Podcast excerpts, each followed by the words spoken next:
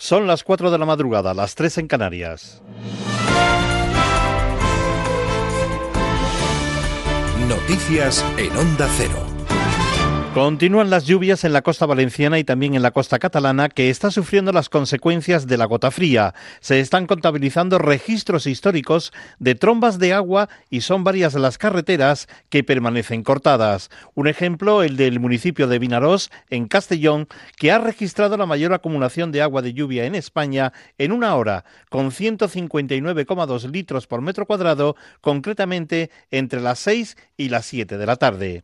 Más cosas después del acto de entrega de los premios Princesa de Asturias, que se celebró en el Teatro Campamor de Oviedo, los Reyes entregan hoy sábado a la localidad de Moal el Premio al Pueblo Ejemplar de Asturias 2018. Esta distinción se concede en reconocimiento al esfuerzo del centenar de vecinos de este municipio por mantener las tradiciones y conservar el entorno natural de su pueblo.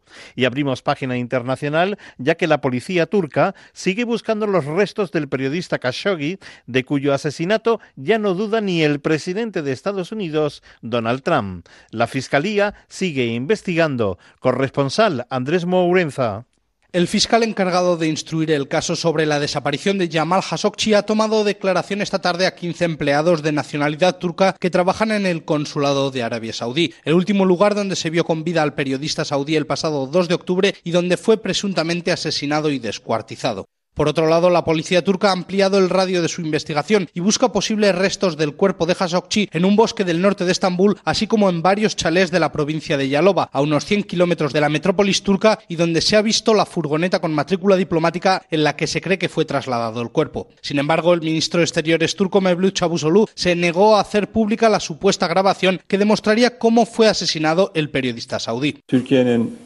Está fuera de discusión que Turquía le haya dado al señor Pompeu cualquier grabación de audio, ni a Pompeu ni a ningún otro funcionario de Estados Unidos. Y por supuesto, tenemos información y pruebas, pero compartiremos todo esto con el mundo entero después de que surja un resultado muy claro. Porque todo el mundo, y es comprensible, siente curiosidad por lo que le sucedió a Jamal Khashoggi y cómo sucedió. Con todo, en Estados Unidos ya comienzan a asumir la muerte de Khashoggi y el presidente Donald Trump advirtió de que habrá que tomar medidas severas si se demuestra que la cúpula de Arabia Saudí está tras el crimen.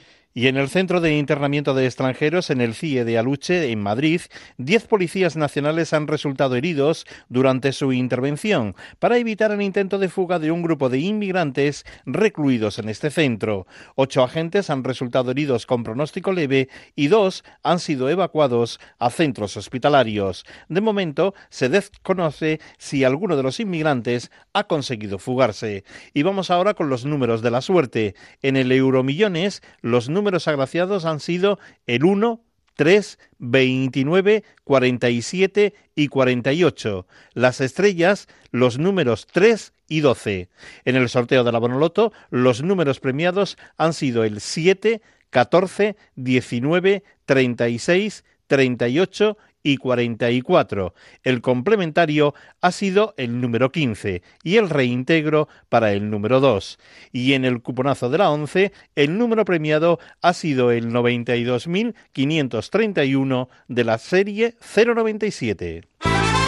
Y en deportes les contamos que ya ha comenzado la novena jornada de liga en Primera División con el triunfo del Deportivo Alavés en Vigo ante el Celta por un tanto a cero. Este triunfo lleva al equipo vitoriano a ser el nuevo líder de la clasificación. Para hoy sábado está previsto el partido entre el Real Madrid y el Levante y también el Barcelona-Sevilla. Jugará el Atlético de Madrid en Villarreal y en estos partidos saldrá el líder de la Primera División de fútbol. En segunda ya tenemos también un resultado definitivo de la décima jornada, donde el Elche ha vencido al Málaga por dos goles a cero. En la Euroliga de baloncesto, el Real Madrid ha derrotado al Vasconia por 97 a 79 en la tercera jornada de la competición. Con este resultado, el equipo blanco se pone líder de la clasificación. Con estas y con otras noticias, les emplazamos para dentro de 55 minutos, donde volverá la información a la sintonía de Onda Cero serán las 5 en la península, las 4 en Canarias. Síguenos por internet en ondacero.es.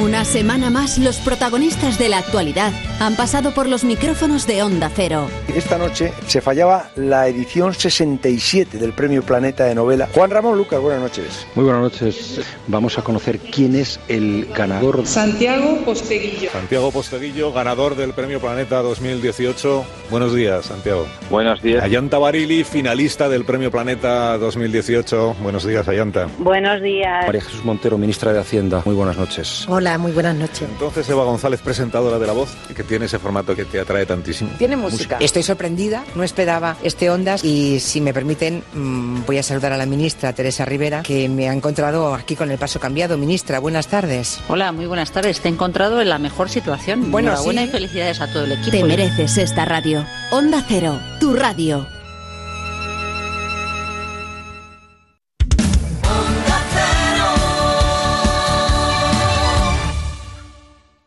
En Onda Cero, quédate con lo mejor. Rocío Santos. La noticia que me ha pillado completamente desprevenida, ese Ondas al, al tiempo de gabinete. Si hoy fuera mi cumpleaños, que no digo yo que lo Pues sea, un casual. Y yo pudiera hacerme un regalo a mí mismo, ¿Qué te regalarías? yo me regalaría un colaborador para este programa. Yo me regalaría, si pudiera, a Eugenio. Diez años sin publicar canciones nuevas. Imagina, Víctor Manuel, que te estabas componiendo encima, ¿no?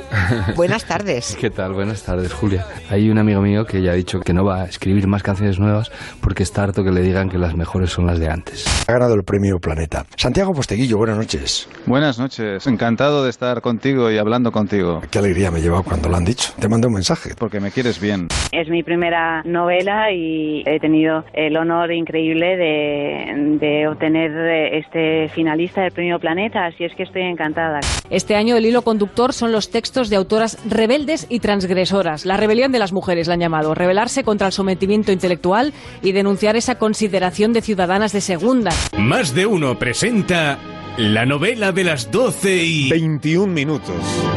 La joven huérfana, acercando su rostro a la ventana, dirige su mirada... Isabel, si te defino como tenaz, insistente, estoy acertando. Sí, además de ser navarra soy insistente, pero por temas musicales. Se acaba de disputar el Ironman de Hawái. ¿En, en cuánto tiempo No. lo hiciste? Eh, 12 horas 09. Y con 68 años, ¿eso cómo, cómo lo consigues? Porque yo, eh, no sé, pero... Tú cuando te rindas, yo te paso un carnet del club. Fernando Eiros, el rendido, no lo creo yo. No lo creo yo. ¿Ha ligado usted alguna vez en el atasco? Bueno, ha habido momentos tontos, no te voy a negar. Son tantas horas en esos atascos, uno es débil. ¿Irían ustedes a un local para desestresarse lanzando hachas contra una diana? Pero una diana sin la cara de nadie. La raza es un concepto que se ha inventado la sociedad a lo largo de la historia, pero la única realidad que ha habido es que hace 300.000 años eh, el Homo sapiens salió de, de África y conquistó el mundo a lo largo de miles de años. El hombre que ponía la voz y por lo tanto el alma, yo creo que al mejor portero que ha habido y habrá jamás, Benjamin Bryce. Pepe Carabias, buenas noches. Muy buenas noches, amigos, ¿cómo estáis? La esencia transgresora que tenía la bola de cristal con una Alaska presentadora. Los que ahora son muy jóvenes y no lo recuerdan, se pueden imaginar cómo era un espacio presentado por Alaska, ¿no? Para los que fueron niños era otro mundo, Era claro. otro mundo, era la contratelevisión. Es el máximo responsable de protocolo, don Ginés Tirado. Buenos... Ginés Tirado del cuello, correctamente. Ginés Tirado del cuello. Niels Bohr ganó el premio Nobel en 1922 por su modelo atómico. Hoy Alba deja en el banquillo a Álvaro, salta al campo y las líneas de meta son sus aliadas. Venga, Alba, ya estás aquí. Soy yo, Alba Palacios. Y aunque sea transgénero, soy una más. ¿Se imaginan una biblioteca que fuera un laberinto? Conciben que exista un famoso desconocido. Hoy en Historia de con Javier Cancho, historia del caso Warburg. Hemos inaugurado hoy una facultad de videojuegos que solo tiene dos sedes en el mundo, una en el estado de Washington y la otra en Singapur y la tercera en Bilbao. Un experimento, un trabajo con ratones de laboratorio. Con dos eh, madres Sí. ha logrado una cría. Una cría. Cada cuatro horas se abandona en España un animal. Somos líderes europeos en abandono animal.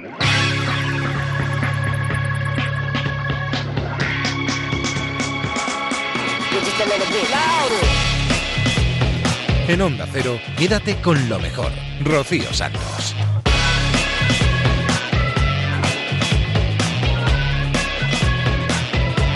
Hola, muy buenas noches, ¿cómo estáis? Bienvenidos a Quédate con lo mejor, el programa resumen de Onda Cero.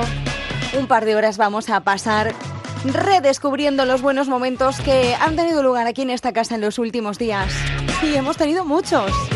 Empezando porque el miércoles nos enterábamos de que al gabinete de Julia en la Onda le daban el premio Ondas por ser un espacio donde se fomenta la participación de los oyentes y el uso de la palabra como vehículo de conversación cívica y herramienta a la que vigilar con humor y autocrítica según el jurado. Esta semana también hemos conocido al finalista y el ganador del premio Planeta, Santiago Posteguillo. Y por ahí vamos a empezar, por el momento en el que José Ramón de la Morena llamaba en directo desde el transistor a Santiago Posteguillo para felicitarle por ese premio Planeta, su novela Yo Julia. Explícame cómo es lo del premio Planeta, cómo es la cena, cómo llegas, cómo vas vestido. Pues mira, pues voy con traje y corbata. Eh, ¿Traje y corbata oscuro? Traje, no, traje gris, corbata, corbata azul. Dicen que el azul da confianza al público, entonces yo creo que eso es, importante. Y camisa blanca. Y la verdad es que pues esto es algo muy grande para un escritor. Eh, esto es, pues mira, como la Copa de Europa, como el, Campeonato del Mundo. Para que te hagas una idea, para un escritor en eh, español esto es lo más. sí. Bueno, y en ese sentido pues estoy pues mira que no no que no quepo en mí no pero ahora empiezan a, empezarán a llegar luego llegará el Cervantes llegará el Nobel de literatura ah, llegará tranquilidad tranquilidad vayamos disfrutando. Sí sí sí, que tú me quieres mucho no, no, no, pero, bueno eso está muy bien de verdad está ¿eh? muy bien. Oye ¿y cómo es la cena con quién has cenado quién pues mira estaba con con eh, Javier Sierra que es el, el que ganó el, el, premio el año anterior. Bueno estaba con mi mujer. Estaba Boris ¿Tu mujer estaba nerviosa eh, sí, pero creo que yo más, ¿eh? O sea, creo que ella lo llevaba mucho mejor. Tú, ya sabías que habéis entrado entre los, entre los tres finalistas, ¿no? Mm, bueno, yo sabía que estaba entre los finalistas, sí, pero eh, esto siempre es muy difícil y uno no quiere hacerse ilusiones. Pero, ¿y entre los finalistas cuántos entran? Diez bueno, sí, 10 sí, pero luego no te dicen, ya no hay un... Bueno, se van haciendo las votaciones y tú vas viendo que, tu novela va pasando, que va pasando... ¿Y hasta dónde llegas? ¿Hasta dónde vas viendo? Hasta... que llegas a la última votación. Y, ¿En la última votación cuántos son? Tres, quedan tres. Quedan tres. sí, ¿Y eso es durante la cena? Sí, durante la cena, sí. la verdad es que, es que comes, comes, comes un poco tenso. ¿Qué has cenado? ¿Qué, se han puesto de cena? Pues eh, no, no, no, no, sé bien, creo que algo de pescado, pero no me preguntes bien porque quizá mi mente estaba en otros asuntos. Seguro. Sí, sí, pero bueno, muy bien. Eh, la verdad es que muy contento. ¿Y, te acompañaba, dices que, tu mujer, cuántos erais a la mesa? Somos unos ocho o nueve. Eh, había gente del Grupo Planeta, estaba Boris Izaguirre también, que siempre, la verdad, es muy ameno y muy, muy divertido. Y, y, bueno, pues vas hablando de muchas cosas, pero es verdad que tú tienes la en las votaciones, claro, sí, ciertamente. Pero eh, mm, estabas entrevistando a un Iron Man, ¿no? Sí. Eh, Julia, que es la protagonista de mi novela, es un Iron Woman. Es pero un Iron Woman del siglo II.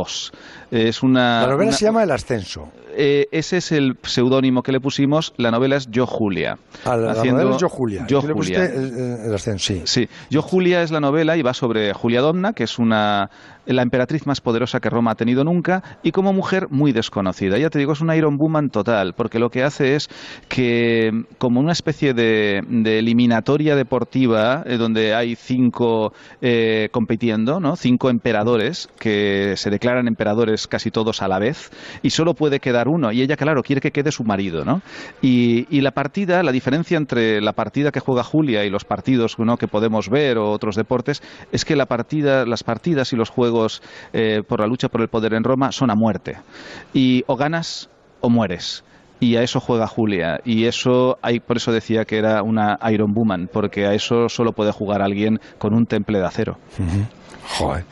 Y, cuando han dicho que yo lo estaba dando en directo estaba Juan Lucas ahí y han dicho Premio Planeta 2018 yo Julia sí. Eh, con el seudónimo del ascenso que es de Santiago Posteguillo. ¿Qué, se siente? pues se siente que, Julia me está acompañando y que Julia que con Julia puedo llegar eh, puedo llegar muy lejos no eh, y se siente un sueño realizado el, conseguir este premio como te decía al principio, es, la consecución ¿no? de, un gran sueño literario, porque el Premio Planeta te permite llegar eh, aunque yo pueda tener bastantes lectores, siempre hay lectores que a lo mejor no se acercan a tu novela porque ese tipo de novela es que a mí no, porque no sé qué, porque tal. Pero ahora de pronto va a haber muchos que... puedes mal. No, no, no, no, Los pero- asesinos pero- del emperador lo ha visto medio mundo. Sí, sí, pero, pero, pero, pero siempre todavía hay lectores que, que, pues no, pues es que a mí la novela histórica pues no me interesa o, o- o es una novela muy larga y tal. Pero claro, cuando le, le dan el premio Planeta, dice, bueno, pues voy a, voy a ver, voy a ver, ¿no? Y, y creo que voy a conseguir llegar todavía a más lectores, a más lectoras que podían estar pensando que la forma en la que yo cuento Roma puede, puede no ser lo que a ellos les interese y probablemente ahora descubran que sí que les va a interesar mucho y que se van a enamorar todos y todas de Julia. Todos los hombres se enamoraban de Julia y todas las mujeres o bien la admiraban o bien la odiaban. No había punto medio con Julia. Que digo que me lo firmarás para que yo pueda presumir ante mis propios. Por supuesto, ya, ya te apuntamos que te tiene que llegar una novela, como sea, rápido y firmada con- por mí y con mucho cariño y tú lo sabes. Yo la compro y, y te espero a que vengas aquí para que me la firmes. Lo que tú quieras. Un abrazo muy fuerte, maestro. Muchísimas gracias a ti y, y, bueno, y saludos a todos tus millones de, de oyentes. Muchas gracias. Quédate con lo mejor en Onda Cero. Muchísimas felicidades a Santiago Posteguillo y a Yanta Varelli, que es la finalista que dentro de un rato escucharemos también. Ahora lo que vamos a hacer es quedarnos en el transistor porque tuvimos el honor y el orgullo de poder hablar con uno de los mejores actores de doblaje de este país, o por lo menos uno al que mi generación y generaciones posteriores le tenemos muchísimo cariño. Era Pepe Soplillo en mi época, después fue el portero de la serie Campeones, el mejor portero del mundo, Benjamin Price. Estoy hablando del genial Pepe Carabias. Cuando escuchas tú la, la- a nosotros, claro, es que nos encanta y la cantamos de- del tirón, pero tú la escuchas, igual ya estás muy harto de, de escucharla o todavía No. te trae nostalgia y buen rollo. No, solamente me sé eso de Oliver, Benji, sueños de campeón, Oliver, Benji, los dueños del balón, la, la- hasta ahí, hasta ahí me sé, hasta ahí. Vamos, que tampoco te la sabías tú entera entonces, ¿no? No, que va, que va, que va. Oye, em, has doblado, fíjate si habrás doblado tus personajes a lo largo de, de tu larga carrera en, en esto, pero ¿tú te acuerdas de cuando llegó a tus manos eh, el guion de Oliver y Benjo cuando te llamaron para, para Sí. ofrecerte el trabajo? Sí, sí, lo recuerdo perfectamente. Eran los estudios Extra de Madrid y eh, eh, empezó siendo Oliver, es una cosa que no sabe mucha gente, era una chica, la doblaba una Sí, es verdad. Teresa que Caso era, la hija del director de la serie, de, de, de, de Félix Acaso, sí. Y entonces luego ya me la ofrecieron a dirigir a mí, yo no quería porque en aquel momento me venía mal, la cogió otra persona y fue cuando se incorporó a la serie mi buen amigo eh, Saudinós. Ujú. Eh, y desde entonces el Saudi y yo somos los que hemos puesto en la voz de, de Oliver y yo la voz de Benji, de manera que la única voz que no ha cambiado a lo largo de todos estos años ha sido la mía. Creo recordar que también el narrador, no estoy muy seguro si en algún momento el narrador ha cambiado. Miguel Ángel, Lo de, que- Miguel Ángel del Hoyo. Que Sí, fíjate, que le, puedo- le pillamos estos días en la República Dominicana. Está Anda, de, de Lo que sí os puedo decir que yo soy, creo, seguro, eh, la única persona que, ha, que no ha cambiado la voz del, del personaje. Y tengo anécdotas maravillosas. Os puedo contar muy por encima que un día me presentaron a Casillas Sí. y, y que yo, que soy estoy medio loco, me acerqué y le dije, Casillas, no creas que eres tú el mejor portero que hay aquí esta noche, ¿eh? que el mejor portero soy yo, que soy el que pone la voz a, a Benji Price, el portero. Y te cazó a la primera. Sí, Hombre, casi ya se, se, se empezó a reír como un loco y me dijo, sí, sí, tienes razón, eres mejor portero que yo. Sí, sí, sí, sí, sí, sí. De claro, Pepe, es que eh, yo escuchaba a, a Saudinós, que doblaba, era quien doblaba, le ponía voz al Oliver ya más adulto, porque cuando era al principio era, era Teresa, era una, mujer que me llamó mucho la atención cuando me enteraba estos, estos días atrás preparando el, tema. Sí. Pero, pero es verdad que, que Saudinós, para hacer a Oliver, es verdad que cambiaba un poco, un poco su voz. O sea, tú hablabas con él tranquilamente y, y no caías. Pero es que hablando contigo, cierras los ojos y, y tu voz era la de Benji. O sea, tú no, algún matiz le pondrías alguna cosa, pero no cambiaba mucho. Sí, bueno, yo siempre, cada, cada vez que me dicen los amigos, los hijos de los amigos, me dicen, oye, ponme la voz de Benji a ver lo del portero, ¿cómo es? Siempre digo lo mismo, digo, tengo que pararlo, no lo meterán, no lo meterán, tengo que pararlo, ¡ah! Y me estiro a coger el balón y hora y media después caigo al suelo, ¡Ah! y cuando caiga al suelo, ¡ay, la pierna! Porque este era un portero que lo paraba todo. Pero estaba muy siempre fastidiado. Estaba, siempre estaba ilusionado. Sí, sí, estaba muy Eh, fastidiado. siempre que caía al suelo se, se hacía daño en una pierna Muy o mal, algo de eso, sí, sí. Estaba muy, muy malito, muy malito el, el pobre muchacho, aunque luego es verdad que, que triunfó. Oye, y cu- cuando, cuando viste la, la serie, ¿habías hecho algo, habías doblado alguna serie japonesa antes? De, Sí, dibujos? uy, Sí, cientos muchas. Pero antes, sí, antes de Oliver y Benji incluso. Sí, cientos, cientos, cientos. Sí, yo me he dedicado. Yo llevo 55 años dedicándome a la profesión y de esos 55 años, yo que calculo que 47 o 48 ininterrumpidamente ha sido en el mundo del doblaje también. Y he doblado series de dibujos animados mm, famosísimos. O sea, todos los, todas las personas que tienen ahora, pues eso, 50 años.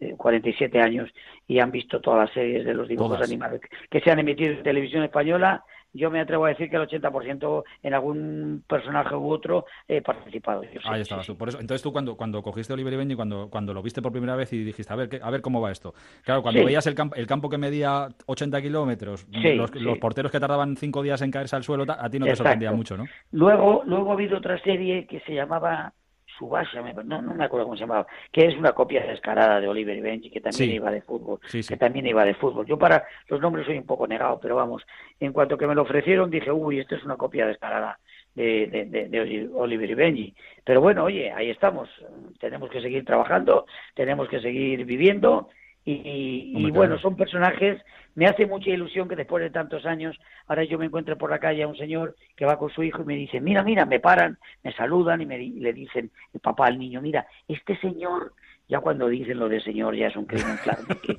este señor es el que pone la voz a Oliver, a, a Benji Price, el portero de campeones, ¿sabes? O sea que, que son dos generaciones por lo menos de padres y de hijos que han visto la serie de, de campeones. Quédate con lo mejor, con Rocío Santos.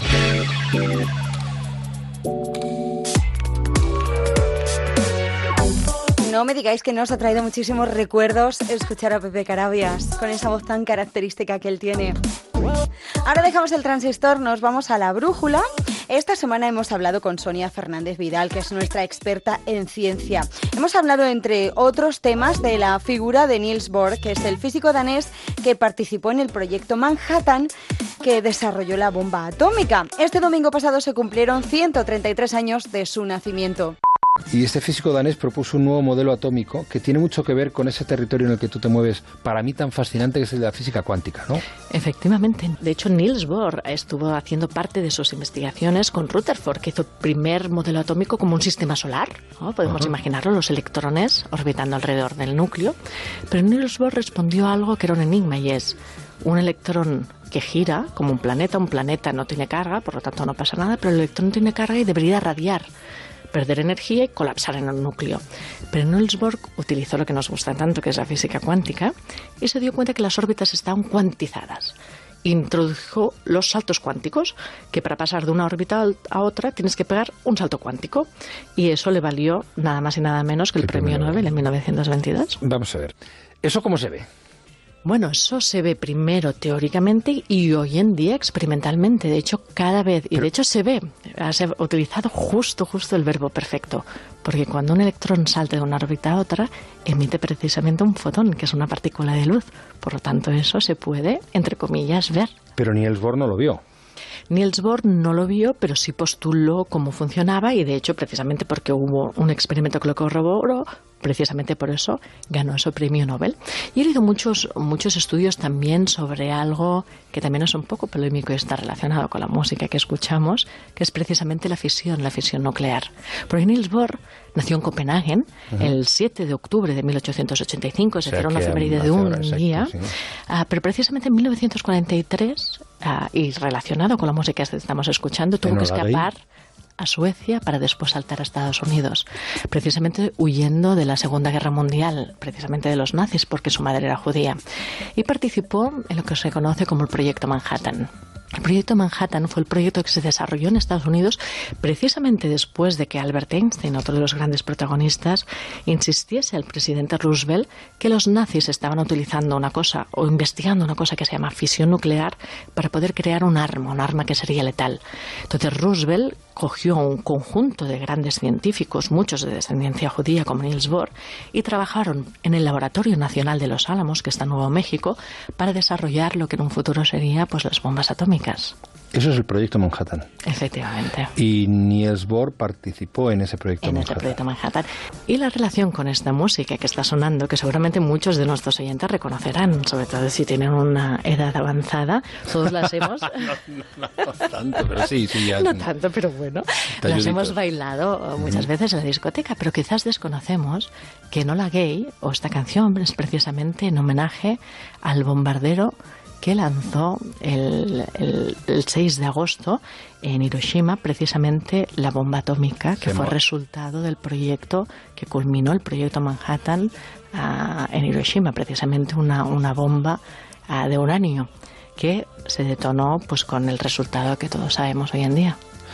Es, es- es tremendo. Estamos hablando de, de los avances de la ciencia y personas como eh, Niels Bohr, como Einstein, que participan en estos proyectos que al final el, el recorrido que tienen es tan brutal, tan tan espantoso para la historia de la humanidad. Tiene, pero tendría otras derivadas.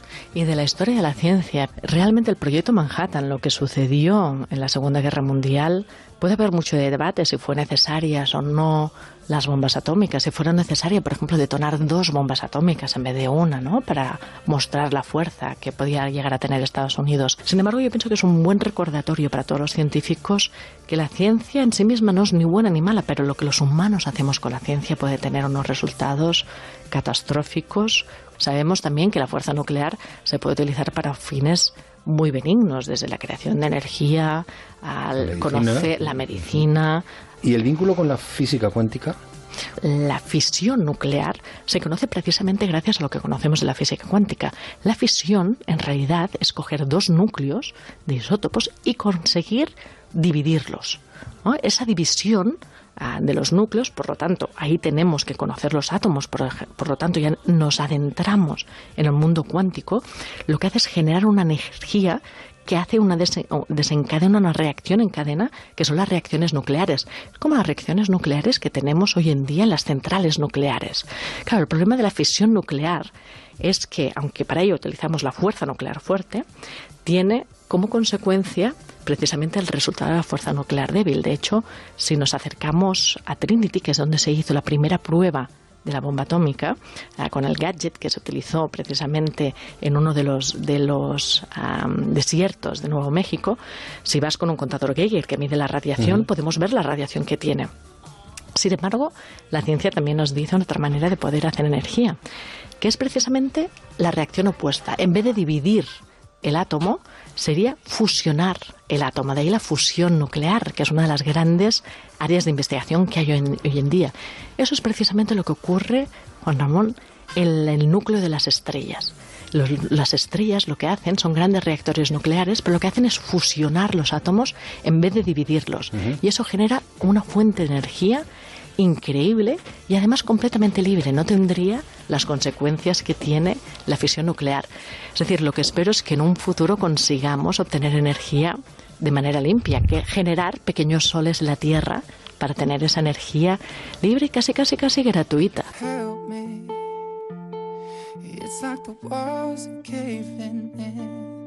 Sometimes I feel like giving up, but I just can't. Just have a drink and you'll feel better. Just take her home and you'll feel better. Keep telling me that it gets better. Does it ever? Help me. It's like the walls are caving in. Sometimes I feel like giving up. No medicine is strong enough. Someone help me.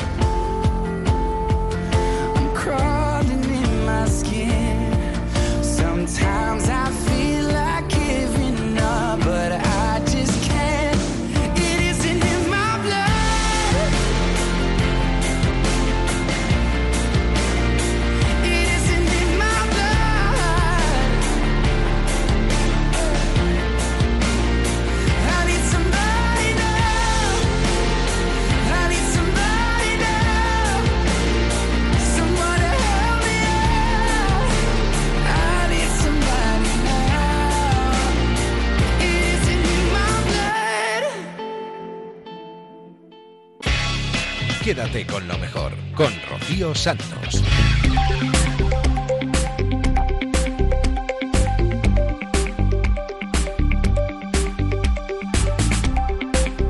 La semana pasada, Juan Ramón Lucas y el equipo de la Brújula se trasladaron a Bilbao. Fernando Onega le dedicó una carta a la ciudad y también tuvimos la ocasión de charlar con el alcalde y que nos contará cosas acerca del Museo Guggenheim. ¿Qué sería de Bilbao hoy sin el Guggenheim? ¿Se puede cifrar, no sé si um, han, han hecho ustedes ese tipo de estudio, qué ha supuesto el Guggenheim para Bilbao? Sí, sin duda. En, en el Guggenheim invertimos 130 millones de euros en un momento invertido desde la historia de, de- de- de España, duda. en serio. Pero, pero me gustaría recalcar dos cosas. Todos los partidos políticos del entorno, excepto el Partido Nacionalista Vasco, se posicionaron en contra de aquella decisión y todo el movimiento cultural vasco exactamente igual. Hoy día nadie pone en cuestión que aquello fue un- un- un- una decisión muy acertada. Hoy día el Guggenheim aporta a nuestro Producto Interior Bruto en torno a los 430 millones de euros. Es decir, invertimos 130 y hoy nos aporta 430. Y hoy día eh, aporta también a la sostenibilidad de- del empleo, a las- al sostenimiento de más de 6.000 empleos. Recordar solamente la desaparición del, del astillero Euskalduna supuso la desaparición de 4.000 empleos. Hoy el Guggenheim sostiene 6.000. Yo creo que es un gran icono de la transformación. Creo que fue una gran decisión desde el punto de vista económico y nunca estaremos lo suficientemente agradecidos a, que una a quienes en una situación tan difícil tomaron aquella decisión. Eh, Jordi Juan. Hola, buenas noches, señor alcalde. Buenas noches. Eh, yo soy de los que eh, cuando, cada vez que viene a Bilbao descubro cosas nuevas y cada vez me gusta más. Y la verdad es que me sorprende y me admira. Yo vengo de Barcelona, que tampoco es que sea una ciudad muy fea, todo lo contrario, pero me Todo encanta lo que, contrario. lo que hace- lo que hacen lo que hacen ustedes en Bilbao y cómo está mejorando. Pero como imagino que no todo debe ser tan idílico, yo desde mi desconocimiento de, de la prensa de Barcelona no conozco tanto la actualidad de, de Bilbao, diga, díganos a la audiencia de qué, qué cosas, qué aspecto de la gestión del Ayuntamiento de Bilbao usted no está contento, qué se le ha quedado por hacer, qué es el aspecto que, que- más descontento está, que cree que tiene que, que- apretar como alcalde de Bilbao. Mire, yo me levanto cada día con la, con la ilusión de intentar resolver los problemas de la gente, ¿no? Bilbao, como ustedes conocen, es un territorio pequeño, es ese bocho, enseguida tenemos eh, cuestas, barrios altos y la accesibilidad, sobre todo para la gente mayor, es un- una cuestión, bueno, pues complicada en Bilbao, ¿no? Estamos con un programa de mejora de la accesibilidad en, en los barrios muy importante que requiere muchos recursos y no, lo podemos abordar todo a la vez, ¿no? Ese es, yo creo que uno de los proyectos más bonitos que tenemos en Bilbao hacer que eh, la gente que vive en los barrios altos pueda disponer de una accesibilidad adecuada, ¿no? Y por eso trabajamos con, con ahínco, sin ninguna duda. Eh, Juan Mario Burto, eh, luego, ah, después de las 10, vamos a escuchar un, un reportaje que evoca lo que sucedió aquí hace 35 años, el 26 de agosto de 1983, Sí, sí. porque es inevitable pensar en hoy, hoy en ello estando en Bilbao con lo que ha pasado en Mallorca. ¿Usted Sí, recuerda dónde- se encontraba aquel día? Sí, ¿Cómo sí recuerdo, recuerdo dónde me encontraba. Me encontraba eh, en, el, en el castillo de San Sebastián, en Cádiz, haciendo la, la parte de academia de, de- de las milicias que, que entonces Como, como el tocaba- señor Ercoreca, tocaba el señor Ercoreca le pilló también en la milia en Ceuta. Bueno, pues a mí me, to- me tocó también y mis padres en aquel momento estaban en un pequeño pueblo cuyas noticias decían que había desaparecido y fueron días días muy muy difíciles. Re- Lo recuerdo por lo tanto con una con una amargura enorme, ¿no? Y recuerdo las más de 30 víctimas y hoy quiero acordarme especialmente también de Mallorca y de la gente que ha fallecido y de la gente que lo está pasando mal, ¿no? Pero como es nuestro carácter, no nos quedamos en el sufrimiento, no nos quedamos en la amargura, sino que también supimos resurgir de aquel momento y aquello que fue una gran tragedia lo convertimos en, un, en una oportunidad para la mejora, para, hacer una, una ciudad y para volver a hacer la ciudad, para volver a hacer el casco viejo, para de alguna manera resurgir y mirar al futuro. Alcalde, Juan Mario Burto, muchísimas gracias por su tiempo y sus palabras. Que tenga usted muy buena noche, alcalde. Muchas gracias a ustedes, bienvenidos a Bilbao y hasta cuando queráis. Rocío Santos, quédate con lo mejor.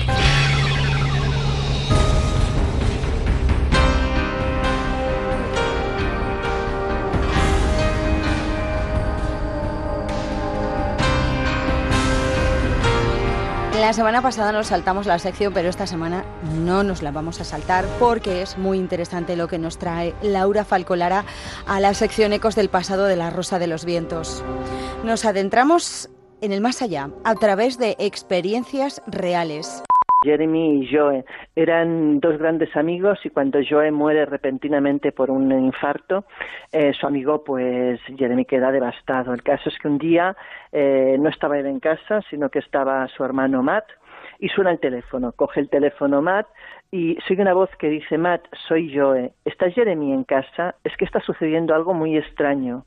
Matt se queda absolutamente en shock, imagínate, y lo único que es capaz de decir es no, no está, lo siento. Cuando cuelga se da cuenta de lo que realmente acaba de pasar, entra en pánico, pero ya no se vuelve a repetir esa llamada, nunca más vuelve a ver esa llamada. El caso siguiente que vamos a comentar es un caso que tiene que ver con lo que he comentado al principio, porque además hay certificación, hay una comunicación por parte de la policía del fallecimiento de una persona y después de esa comunicación se produce una llamada de esa persona. Efectivamente, fue una mujer, se acababa de separar de su marido y recibe al cabo de pocos días una llamada de la policía diciéndole que su marido ha fallecido, que lo habían encontrado en su piso y que probablemente había muerto dos días atrás. El caso es que ella, devastada por la noticia, cuelga, se queda pensativa, pero minutos después de recibir esa noticia, su teléfono empieza a sonar y lo curioso es que quien llama es su marido. Ella responde pensando que es la policía que ha cogido el móvil del marido probablemente la está llamando desde él, pero no. Al otro lado solamente se oye un ruido, que es una cosa que es bastante habitual en este tipo de llamadas y nadie contesta el móvil. Cuando ella alerta a la policía de la llamada, ellos revisan el teléfono del marido y ahí no hay ninguna llamada en el buzón de salida de llamadas.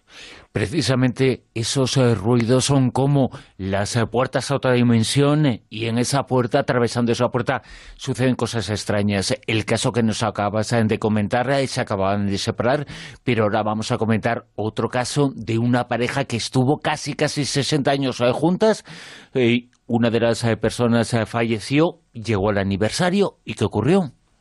Bueno, pues Eva es marido, como decía, llevan 58 años casados. Él fallece en 2014 y en el primer aniversario de su muerte Eva recibe flores, tarjetas, llamadas de familiares que saben que va a estar muy afligida pero lo que desde luego no esperaba era que le llamara a su difunto marido. Su teléfono sonó dos veces antes de que lo pudiera coger y cuando vio de que se trataba un poco más y no descuelga, descubrió, sin embargo, descolgó. Lo que pasa que al otro lado, como pasa muchas veces, solamente había un ruido de fondo. Y luego existen eh, casos, eh, gracias a las nuevas eh, tecnologías, los teléfonos no solamente son para hablar, sino también para escribir. Porque este caso siguiente nos habla de una persona, de un hombre, que siguió utilizando esos mensajes de texto, antiguos SMS. Efectivamente, esto ocurrió en 2008 en Lancashire. Es un hombre que, bueno, que de repente, tras la muerte de su mujer, empieza a recibir mensajes de texto. Además, el primero que recibe al abrirlo incluso eh, mm, es como que percibe el olor del perfume que ella solía llevar. A partir de ese momento empieza a recibir puntualmente mensajes de texto, no que sean de ella, mensajes sin remitente, pero que repiten frases y expresiones típicas que ella utilizaba. O sea, realmente algo pues que da un poco de yuyu, ¿no? Como lo que sintieron cuando leyeron esta entrevista con un músico que afirmaba que mantenía contacto con su abuela, con su abuela fallecida. Pues sí, fíjate que en este caso es muy curioso, esto ocurrió en 1969, era un músico de rock llamado Carl Upholz y de Nueva Jersey. El caso es que él decía que su abuela contactaba con él vía telefónica, pero que siempre que él le preguntaba ¿cómo lo haces? El teléfono colgaba la llamada, como si desde el más allá se contactaran con nosotros, pero no pudieran darnos según qué explicaciones, no pudieran explicarnos algunas cosas. Y eso también ocurre cuando les preguntas a veces, por ejemplo, en alguna de las comunicaciones, ¿qué hay después? Dejan de hablar normalmente. Es como si tuvieran temas que no pueden tocar. Ahí parece que se da información, pero no toda la información para que no nos hagamos una composición de, lugar de lo que está pasando. Este siguiente caso que nos vas a comentar es un caso, todos son interesantísimos, eh, fascinantes. En este hay mucha información. Es una persona que trabajaba con el teléfono, bueno, y que os sucedió lo que nos vas a contar. Sí, la verdad es que es un, es un poco escalofriante en este caso. Fue, ocurrió en 1990 y una mujer llamada Betty empieza a trabajar en un nuevo sitio, en la central telefónica. El caso es que a los pocos días de entrar, sus, sus compañeros, los más cercanos, deciden ir a desayunar mientras ella se queda atendiendo las llamadas. Mientras está sola eh, al frente de, la, de, lo que son los teléfonos, alguien llama y le pregunta por Mary, le preguntan por Mary, una de sus compañeras, y le dice que le deje el siguiente mensaje eh, le dice que le diga que es su hermano que está llamando y que la echa, y que la echaron mucho de menos durante la reunión familiar. El caso es que ella, ni corta ni perezosa, cuando llega Mary, le dice la información de la llamada telefónica y la mujer sale despavorida del lugar llorando y la verdad es que bastante nerviosa. Sus compañeros en ese momento le comentan que eh, precisamente el hermano de Mary había muerto cinco años antes en un accidente de coche y que fue la primera vez que ella no asistía a la reunión familiar que solían hacer para conmemorar precisamente su muerte. En Onda Pero, quédate con lo mejor. Rocío Santos. La sección de Laura Falcolara es mucho más larga, pero no nos cabe entera. Así que si te has quedado con ganas de más historias como esta que acabamos de escuchar, las tienes en onda0.es. Ahora nos vamos a escuchar a Mario Fernández. Él es neurocientífico y nos va a hablar de las razas, debido a que el fin de semana pasado se celebró el Día de la Raza. Hace 300.000 años, eh, el Homo sapiens salió de, de África y conquistó el mundo a lo largo de miles de años. En ese trayecto, que salió desde África hasta llegar a Australia, América, eh, se fue adaptando poquito a poco al entorno donde está evolucionando, que es lo que hablo de, en el libro de los niños. ¿no? Los niños son pequeños salvajes realmente que están adaptados a la selva, pero viven en ciudades, y esa adaptación hace que no sean muchas veces felices. Y en el caso de la raza, el hecho de ir poco a poco eh, migrando hace que su cuerpo se adapte por donde van. Pero ese, esos movimientos son muy lentos, ocurren a lo largo de miles de años y adaptan todo el cuerpo de cada, de cada grupo de personas a esos contextos, pudiendo dar lugar a una persona de color eh, negro en África, a una persona blanca en Noruega o a un indio en, en, en América. El problema está en que eso ocurre tan lento que esos subgrupos, que son biológicamente diferentes en algunos aspectos, pero son igualmente Homo sapiens. La única diferencia que hay es que hay algunos genes que están mejor adaptados para vivir a la selva, en las latitudes septentrionales o en América. Eso se cogió y se utilizó. ¿Se utilizó cómo? Pues para justificar mmm, principalmente que media Europa eh, dominaba el medio mundo. Entonces es un semillero muy bueno para decir, bueno, como son diferentes, pues vamos a hacer unas clasificaciones en las que, por supuesto, los europeos vamos los primeros y justifican que podamos de alguna manera dominarlo. Y eso es lo que ha ido pasando en el concepto de raza. ¿Qué es la raza? Pues podemos hablar que es, es el color del pelo, es el, el, discurso sobre la sangre, es decir, yo soy eh, eh, musulmán, judío, tengo ancestros castellano-leoneses, por poner un ejemplo, es la cultura, es lo que hablo, es mm, mis alelos biológicos genéticos, es la historia, pues es un poco de todo. Lo que pasa es que no lo hemos cocinado y cada uno lo utiliza como quiere. Los científicos tenemos claro, pero los políticos no tanto. Sí, eh, por lo tanto... Eh no existen eh, razas, es un invento. Hay una sola especie que es el Homo sapiens y hay subgrupos étnicos que biológicamente son diferentes porque están adaptados, principalmente porque están adaptados a vivir en diferentes sitios. Eh, el sol en el norte de Europa, eh, hay, muy, hay mucho sol en algunos aspectos o poco y entonces la piel se adapta. Y en África igual y se adapta, pero la, especie es la misma. El problema está en que eh, se ha pasado de una raza biológica en el siglo XIX a una raza cultural. Y ahora agrupamos a razas, por ejemplo, pues a los inmigrantes de cierto sitio, que no son una raza ni homogénea ni biológicamente, pero si vienen de ese país o si vienen de, ese, de esa zona del mundo, pues para nosotros es una raza, o lo pueden utilizar como una raza, pero biológicamente la raza como tal no existe. Eh, tú que eres de la Universidad Autónoma de Madrid, eh, hay un eh, profesor, un genetista, una persona que ha sido muy importante en todo este tema, ¿no? Eh, que es eh, Luca Cavalier Forza, que me lo mencionabas. Sí. Él descubrió una serie de cosas, hizo una serie de teoremas, que hay lenguas, pero no hay razas, y que la diversidad genética entre diferentes personas, entre diferentes razas, o lo que entendemos por tal, apenas existe. Eh, no es, mm, por cierto, que acaba de fallecer Luca Cavalier Forza, que es sí. uno de los mayores genetistas en, la teoría de poblaciones. Eh, es cierto lo que dice Bruno. Eh, realmente, por ejemplo, la especie más cercana al hombre genéticamente es el chimpancé, la que estamos más cerca. Hace 6, millones de años, las ramas evolutivas del chimpancé y del hombre se separaron, pero estábamos muy cerquita. 6 millones de años en la evolución no es prácticamente nada.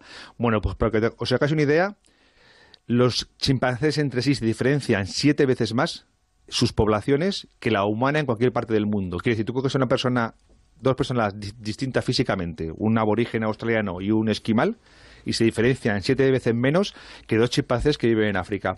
Quiere decir que no es cierto, eh, genéticamente somos muy muy parecidos. Hubo un experimento muy curioso, bueno, un experimento, un estudio, que el, que descubrió el ADN, Watson, se analizó genéticamente con otro americano y con un científico coreano, y tenía más similitudes con el coreano que con el americano. Y en España, por ejemplo, los habitantes de la costa este, los de Valencia, Tarragona, etcétera, genéticamente son más parecidos a los italianos que a los de la meseta. Qué importante es este mensaje, ¿eh? ¿eh? Decir que nos podemos diferenciar más de nuestro padre de quien está a 10.000 kilómetros. Sí, sí. Eh, eh, realmente la genética es importante. Eh, por ejemplo, para la medicina es importante saber de dónde vienes y qué ancestros tienes. Si eres tolerante a la glucosa o tienes más tolerante, por ejemplo, a la lactosa. Perdón. las poblaciones del norte de Europa, cuando emigraron desde África hace miles de años, fueron perdiendo, fueron mm, perdiendo un gen que producía lactasa para digerir la leche y cuando llegaron los pastores al norte de Europa volvieron a tener ese gen. Hoy en día la población europea tolera la lactosa, pero la africana no la tolera. Eso no es que sea una raza diferente, eso es que se han adaptado a un medio. Si eso en un futuro a alguien se le hubiera ocurrido justificar para crear una raza o para discriminarlos, pues hubiera sido perfecto, los que comen leche de los que no comen leche, pero la realidad es que uno se adapta a un sitio y otros a otro.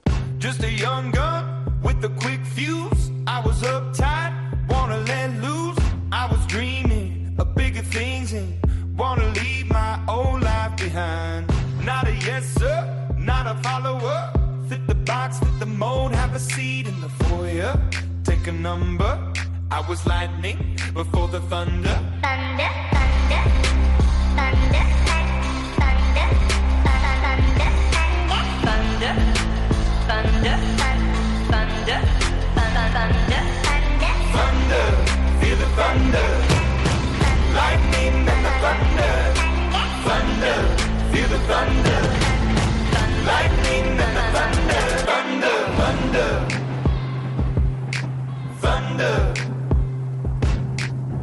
Kids were laughing in my classes while I was scheming for the masses. Who do you think you are? Dreaming about being a big star. They say you're basic, they say you're I was riding in the backseat. Now I'm smiling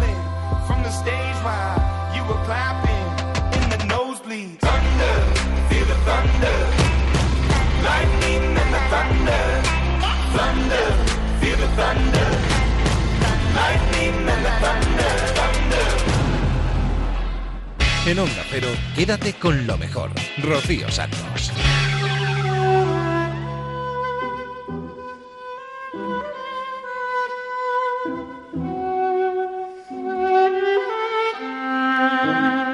Este es el sonido de la viola. Es uno de los instrumentos más desconocidos de la orquesta. Isabel Villanueva es una violista con un reconocimiento internacional increíble. Premio MIN 2018. Fue el primer intérprete de recitales de Irán. Isabel Villanueva estuvo en Por fin no es lunes, donde además nos tocó la sintonía de nuestro programa en directo. Yo creo que tú tienes un empeño, es poner en, el mundo un instrumento del que no tenemos muchas referencias o nos fijamos poco.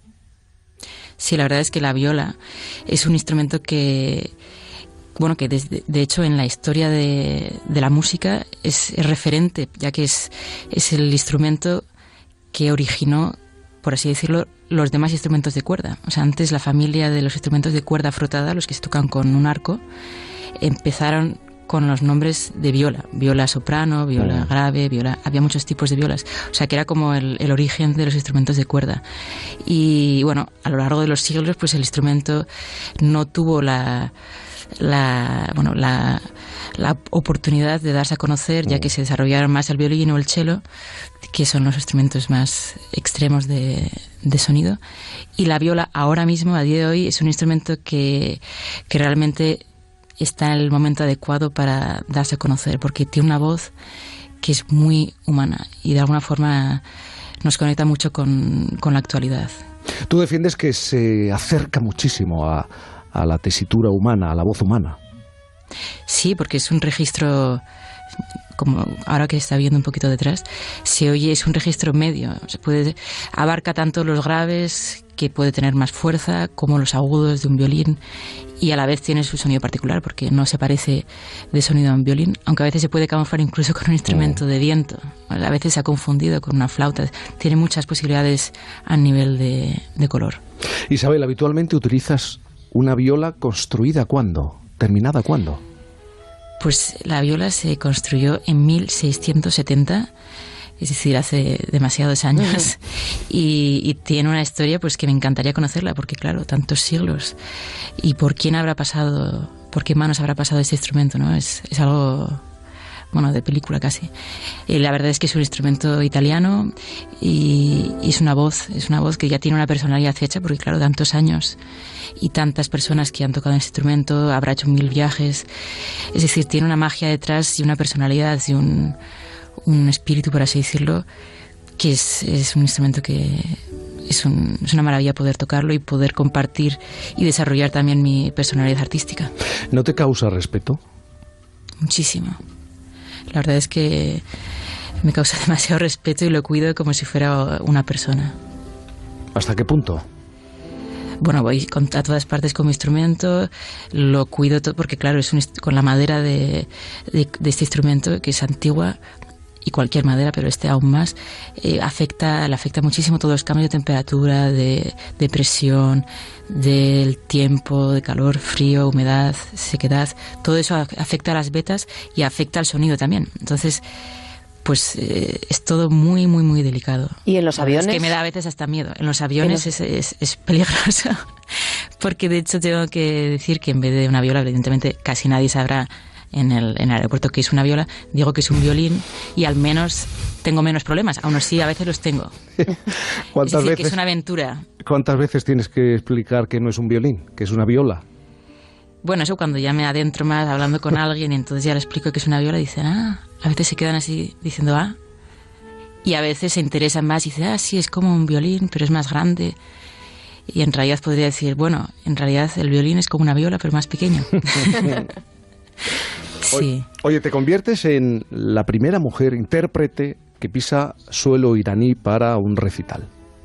Bueno, en realidad, concretando un poco más, la primera persona, da igual mujer o hombre, violista eh, a nivel internacional que tocaba oficialmente conciertos eh, como solista en Irán. Rompes una barrera. Sí, eso fue en 2013 y fue una experiencia con sus aventuras. Por supuesto, ahora sería un poco largo explicarlo, pero mm. eh, la verdad es que yo iba con una mentalidad y con una, un prejuicio del país y de el, qué es lo que me, me encontraría y volví con otro totalmente distinto. Impresionada, agradecida, eh, vamos, maravillada con, con la calidad de esas personas. ¿Qué quieres decir con eso? Pues que es un país, lo que es el día a día, la gente de a pie, son personas y además los conciertos, los dos conciertos estuvieron eh, agotados, con las entradas agotadas. Después del concierto la gente es, se, vamos, se moría de ganas por hablar con los músicos, conmigo y con la guitarrista con la que tocaba. Eh, no sé, era un país donde se respiraba mucha mucho hambre de, de, cultura, de música, de conocer, de abrirse al mundo. Y eso no es lo que nos llega en las noticias. Entonces, es, de alguna forma es un contraste que me chocó muchísimo. Isabel, un abrazo muy grande. Un abrazo, gracias. Quédate con lo mejor en Onda Cero. ¿Nos ha quedado esta hora un poco seria? No, no, no, para nada. Lo vamos a poner remedio a eso porque tenemos ya a Fernando Eras que nos va a traer la extra actualidad. Ya sabéis, siempre sacando punta a todas las noticias más curiosas que hay, a los tweets y a todo lo que cae en sus manos.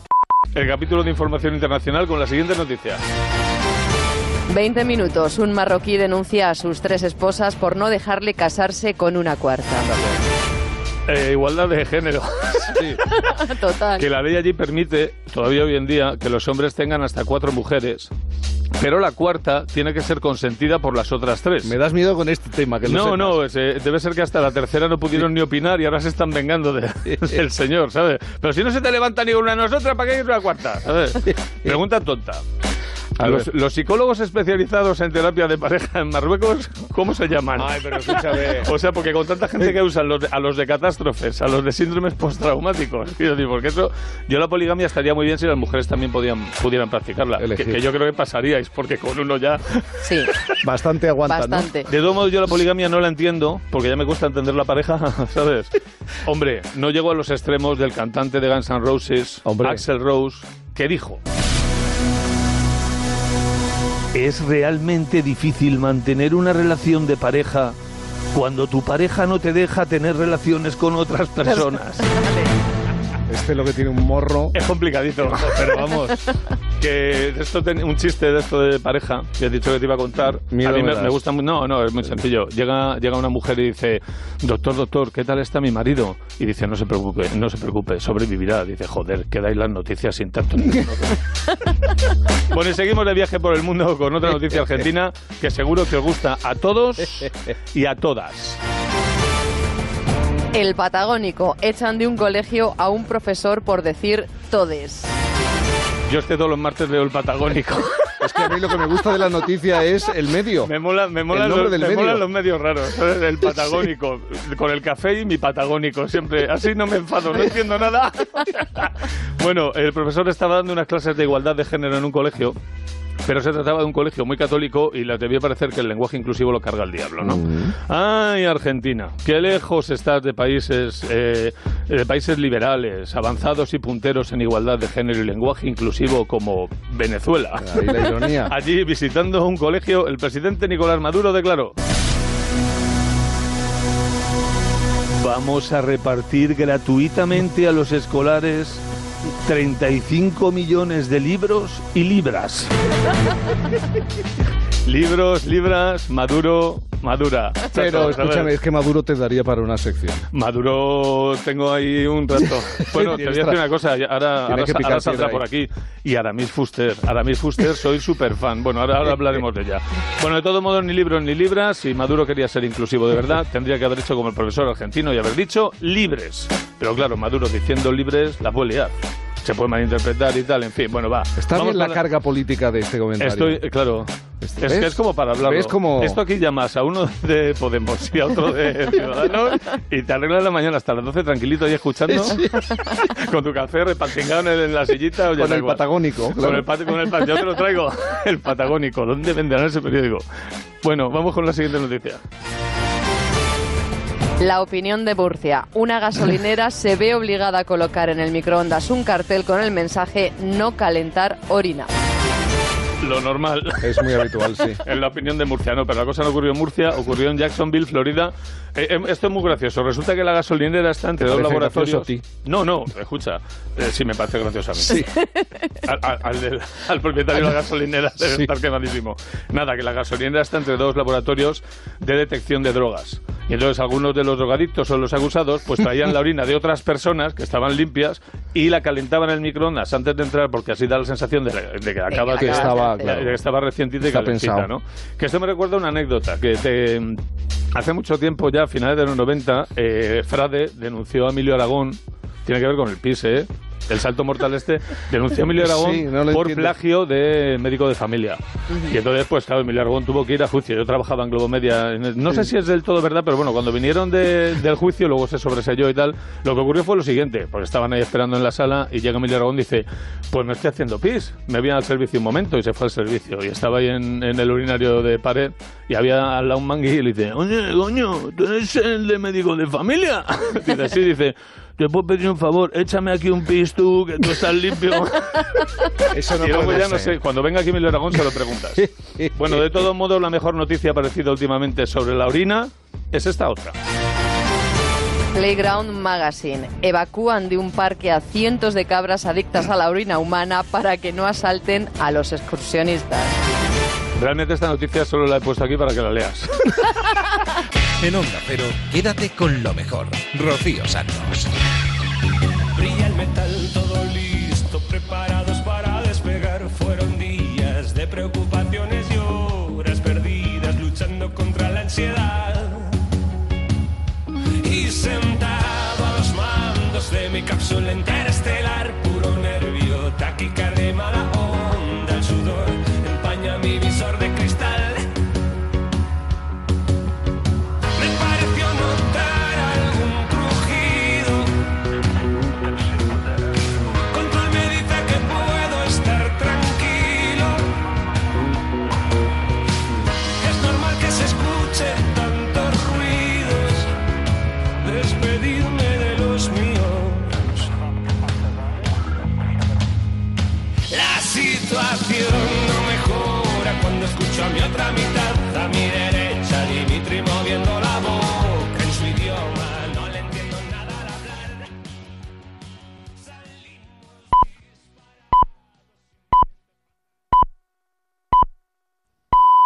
Son las 5, las 4 en Canarias.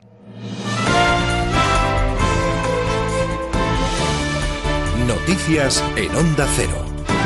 Y la última hora nos lleva hasta Brasil, donde el Tribunal Superior Electoral ha acogido la petición del Partido de los Trabajadores y abre una investigación sobre la campaña del candidato ultraderechista a la presidencia del país, Bolsonaro, por supuesto abuso de poder económico y uso indebido de los medios de comunicación. Ya en página nacional, las portadas de los periódicos del día de hoy resaltan el discurso del rey Felipe VI en la 38 edición de los Premios Princesa de Asturias, que se entregaron la pasada tarde en el Teatro Campo Amor de Oviedo. El rey ha reivindicado lo que significa la Constitución para todos los españoles. Desde la capital asturiana informa Francisco Paniagua.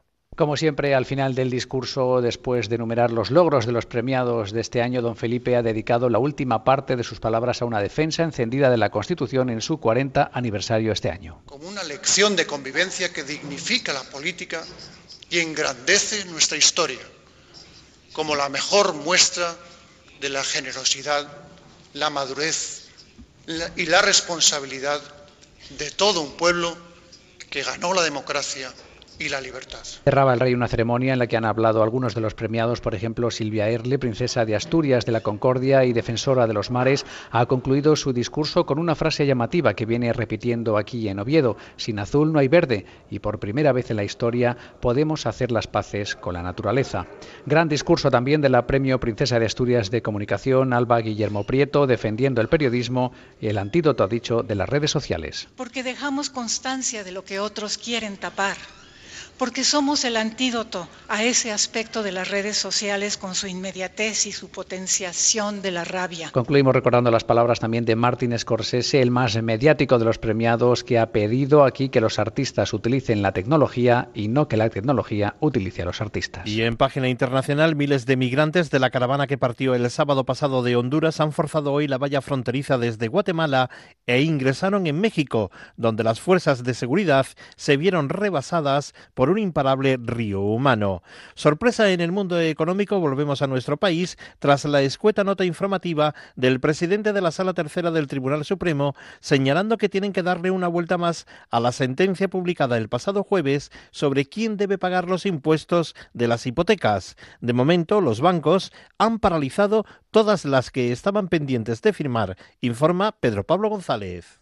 Ya con la sentencia primera del Supremo se creó la duda, no se firman hipotecas hasta saber quién debe de pagar el impuesto de actos jurídicos documentados. Carlos Ibáñez, de la inmobiliaria Royal Home, lo confirmaba a Onda Cero. De lo que nos han informado, sobre todo el tema bancario, ha sido de que se, hasta nueva orden no se puede saber cuándo se va a poder realizar ninguna otra operación hasta que se decidan las altas esferas, como nos ha informado la banca, que se pueda firmar. Ya esta mañana las personas que iban a firmar sus hipotecas recibieron la llamada de sus entidades financieras que posponían la firma de las mismas y lo confirmaban también los notarios. Y lo que nos ha informado el, el notario en este caso, que no se, iba a- no se podía realizar ninguna acción, ya que no era la única operación que se tenía que cancelar, sino que otras tres más en este caso son las que se han suspendido. A su vez, varios promotores inmobiliarios se han puesto en contacto con las entidades financieras para saber cuándo concedían los préstamos ya pactados para sus clientes, con pisos listos para entregar a partir de la semana próxima.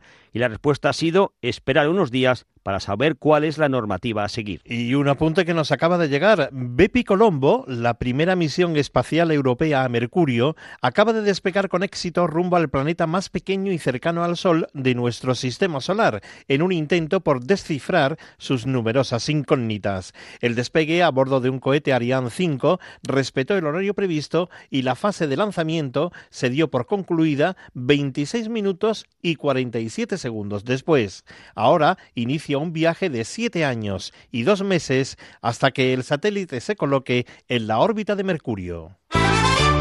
Ya ha comenzado la décima, la novena jornada de Liga en Primera División y la décima en Segunda División. En Primera, el Deportivo Alavés ha ganado en Vigo ante el Celta por un tanto a cero y este triunfo le lleva provisionalmente a encabezar la clasificación. Y en Segunda, en la décima jornada, el Elche ha derrotado por dos tantos a cero al Málaga en el partido disputado en el Estadio Ilicitano. De esta forma, llegamos a las 5 y 5 de la madrugada, a las 6 volverán las noticias en la sintonía de Onda Cero. Síguenos por internet en ondacero.es.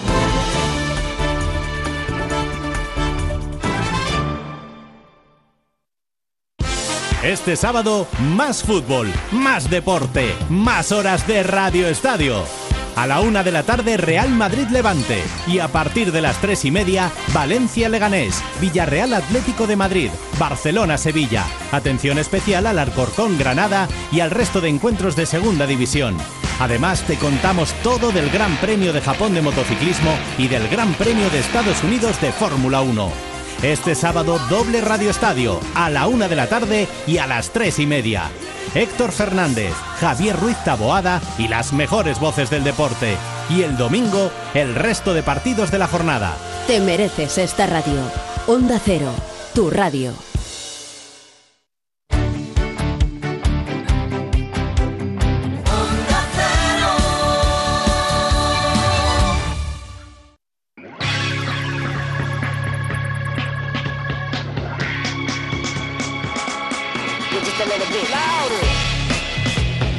En Onda Cero, quédate con lo mejor. Rocío Santos.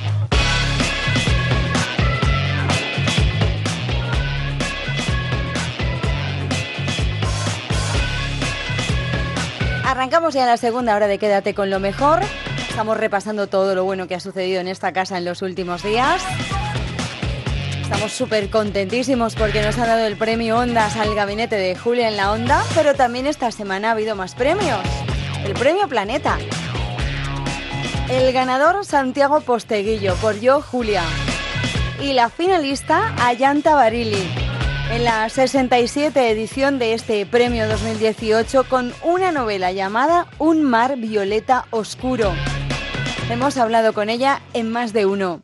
Buenos días, Ayanta. Buenos días, buenos días a todos. Tú eres debutante como novelista, no así como comentarista de los libros de otros. No, no, no, eso, eso es cierto, pero sí, sí, es mi, es mi primera novela y, y bueno, pues eh, he tenido el honor increíble de, de obtener eh, este finalista del Premio Planeta, así es que estoy encantada, Carlos. Oye, ¿cuánta disciplina exige ponerse a escribir una novela? Más allá de la inspiración y del talento, luego la fuerza de voluntad de ponerse a escribir todos los días.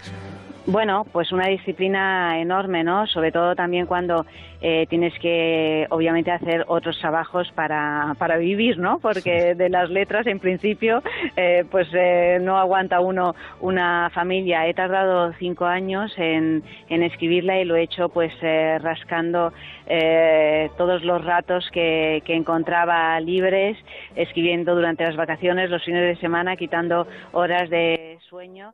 Y, y, claro, sí, eso se hace solo a fuerza de disciplina. Te esperamos aquí también, Ayanta, para que nos cuentes más de la novela y de las generaciones de cuya historia cuenta Sí. esa novela y de quién cuenta la historia de esas, de esas generaciones. Y te, te felicito, te doy la enhorabuena y, y aquí te... y aquí- Muchísimas gracias. Y aquí te espero, que a, que a ti tampoco hay que enseñarte cómo se habla delante de un micrófono ni nada de eso. o sea No, que- no, no, no, o sea que estaremos muy, muy a gusto.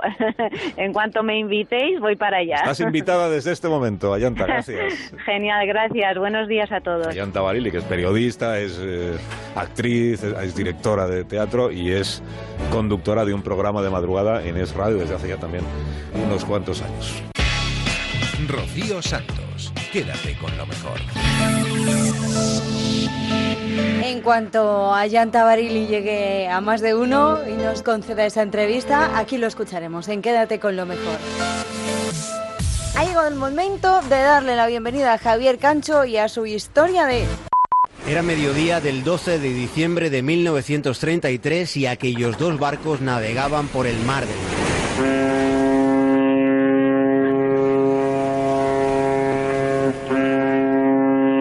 Zarpado al alba y ese instante y la inmediata ruta de navegación remontando el Elba era el proceso más comprometido de una misión furtiva.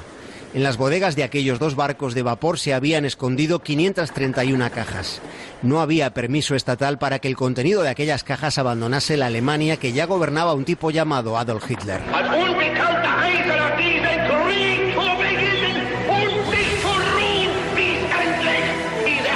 Las 531 cajas estaban llenas de libros, eran 60.000 libros que navegaban escondidos rumbo a los muelles del Támesis. Esta es la historia de la salvación de una biblioteca, la biblioteca Barbour, posiblemente la más creativa que jamás haya existido. Los temores no eran infundados. Desde la biblioteca de Alejandría los fanáticos no han parado de quemar o arrinconar libros. La decisión de evacuar la institución Barbour fue difícil de tomar. La negociación con los británicos resultó complicada. Como destino al principio se pensó en la Universidad de Leiden en Holanda, después se contempló Italia sobre todo por el contenido de los fondos bibliográficos. Pero en Roma ya estaba Benito Mussolini, de modo que al final la operación Barbour se pactó entre librepensadores alemanes y británicos.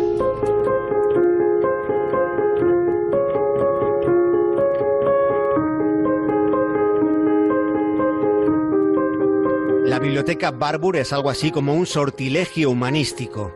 Contaba Rafael Argullol que es una suerte de paisaje de círculos concéntricos. Dentro había un compendio de insinuaciones culturales, de alusiones calibradas en el transcurrir de un laberinto de libros fabulosos.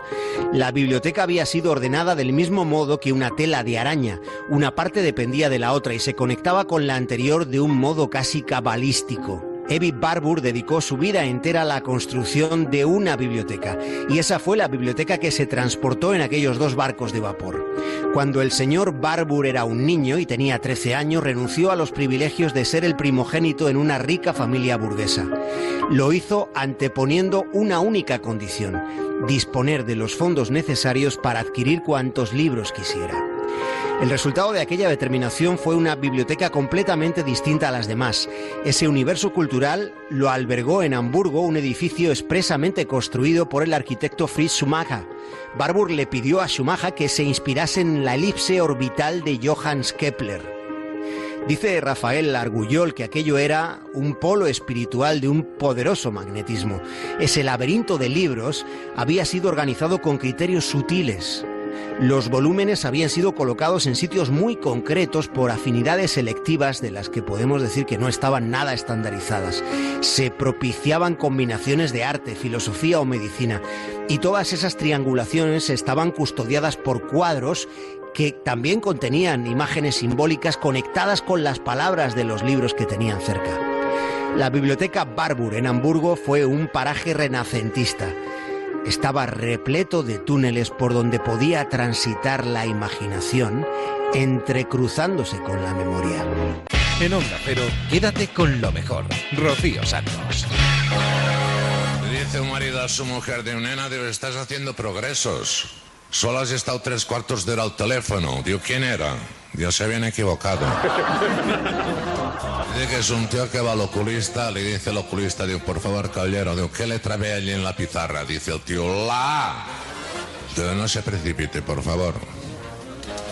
Tú fíjese bien, ¿qué letra es? Al tío, la.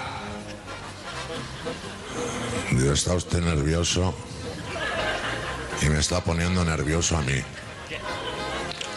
Por última vez, ¿qué letra es? Al tío, la. El oculista se acerca, digo, coño, digo, pues es la A.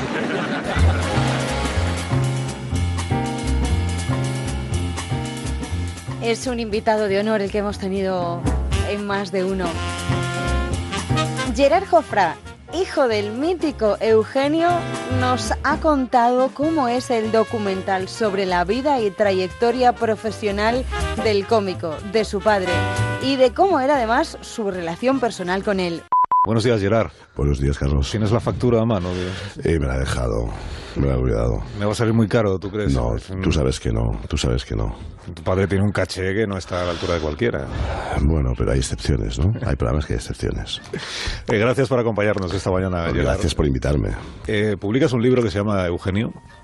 Eugenio, el hombre obligado, sí. Has participado también, has asesorado a los autores de un documental que yo vi en Filmin y que creo que ahora llega también a, a los cines, que se llama Eugenio. Sí. En el que se cuenta, imagino que en el libro pues también, ¿no? Se cuenta eh, cómo empezó la historia de Eugenio y cómo terminó la historia de, de tu padre. Bueno, la- lo que se cuenta en el documental es la historia que yo he podido asesorar en la parte que me han dejado. Eh, en el final o la parte media final no estoy de acuerdo cómo se plantea el, el tema y en el libro sí se explica porque lo he escrito de puño y letra.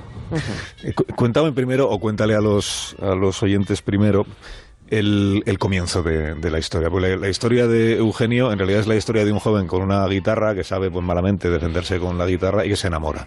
Se enamora de, de la mujer que luego es tu madre y es su afán por acompañarla a ella pues le lleva a, a hacerse artista y a participar con ella en las actuaciones. Así empezó Eugenio, ¿no? Bueno, empezó sin saber tocarla, o sea, vamos a ver. Y, y tocarla, tocarla, no es que la tocase mucho, pero bueno. No, él, él entra en un bar un día a comprar un paquete de educados para para variar. Y se encuentra una morenaza cantando con un grupo de, de amigos, ¿no? Ahí es donde realmente eh, ve que las pocas opciones que tiene es empezar a tocar la guitarra de oída e intentar enamorarla. Y, y así, así es, ¿no? Entonces eh, mi madre pues vino aquí a, a Barcelona pues a estudiar y a trabajar y, y mi padre pues estaba combinando ya los estudios con, con su profesión, que era, era orfebre, era, era diseñador de joyas, ¿no? Entonces... eh, ahí em- empieza, eh, se enamoran y lo que hacen es empezar por las noches barcelonesas a cantar con el dúo los dos. Así es como empiezan. Y un buen día tu madre se pone enferma. No, mi abuela. Ah, tu abuela. Se Mi abuela enferma. eh, se tiene que ir a Aracena a, a, pues, bueno, a cuidarla, a ver, porque están las últimas, y entonces ellos que estaban contratados en el pub kilómetro, claro, mi madre dice que solo no puede cantar, es lo que habla con el propietario del local, ¿no? Entonces lo que Mm. deciden es que, mm, bueno, lo, ten- lo tenía que convencer para que contase chistes, ¿no? Y así es don- realmente como... Así es como empieza. Como empieza la historia. Con- contando chistes porque él solo con la guitarra, pues la verdad es que no da para, para tener entretenido al público de esa sala de fiestas. El, el éxito es arrollador, el éxito de, de tu padre. Eh, ¿y ¿A qué lo atribuyes? El, el secreto de los chistes contados por Eugenio, porque fíjate que nos ocurre que los chistes, el de la A, la- lo, lo- hemos podido escuchar millones, millones de veces. Y da Pues es el último chiste, ¿eh? Da igual porque te- es el último chiste. Ese es el último chiste que cuenta eh, cinco días antes de fallecer en la discoteca Pandown. Que de hecho, eh, si Dios quiere, en Navidades se va a publicar, se va, vamos a hacer lo que es la discografía completa de, de Eugenio y tengo esta última grabación. Qué bueno. Inédita. Qué maravilla. ¿Cuándo has dicho que, que sale eso? Pues esperemos que salga para Navidades, todo con el primer Me lo pido, me lo pido. Con el primer disco en imágenes, o sea, el primer disco cassette que se graba, eh, hemos recopilado y hemos encontrado las imágenes de, de- de esta, de esta grabación, ¿no? O sea, joyas, pequeñas joyas. Qué maravilla. Te digo, ¿cuál es el secreto del, del éxito de alguien que cuenta chistes como Eugenio? Porque hablando con Carlos Latre, que es un devoto de, de tu padre, él dice, el, en realidad la magia de Eugenio es la, el tempo, la cadencia con la que, con la, primero con la que aparece en el escenario, Mm, cómo- la parsimonia. la parsimonia, ¿no? Cómo Mm. genera él la expectativa del público, incluso sin abrir la boca, Sí. encendiéndose el cigarro, tomando Sí. la, la copa, y cómo luego les va contando la historia, que en el fondo es cada uno de los chistes, a la velocidad y al ritmo que él decide, ¿no? Y claro, el efecto atrapado, el espectador atrapado por ese por ese ritmo, por esa cadencia, es, es fantástico, es mágico. ¿no? Bueno, yo creo que es, bueno, lo, has lo- lo habéis dicho muy bien, ¿no? El hecho de volver y hacer que el, es- el- el- el espectador, el público, entre dentro de esta historia, ¿no? O sea, que, que vea reflejado ese personaje, ¿no? Yo creo que es la, la, la- la autenticidad, el no, el, el no ir de nada y el contar una historia como como te gustaría que te la contasen a ti. El- es lo que hacía lo que hacía mi padre. Ahora que empiezo de cero, que el tiempo es humo, que el tiempo es incierto. Ahora que ya no me creo que la vida sea un sueño. Ahora que solo el ahora es lo único que tengo. Ahora que solo me queda esperar a que llegue la hora.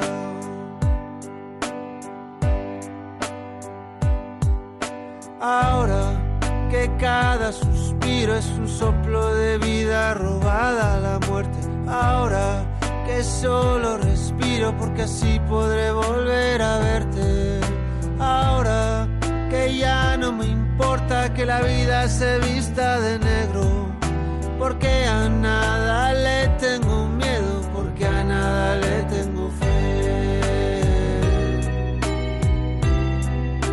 A nada le tengo fe.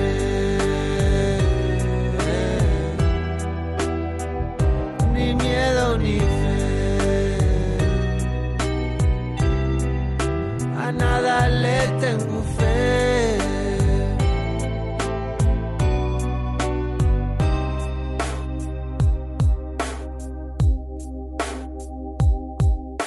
Ahora que ya no me quiero, que no me conozco, que me abandone.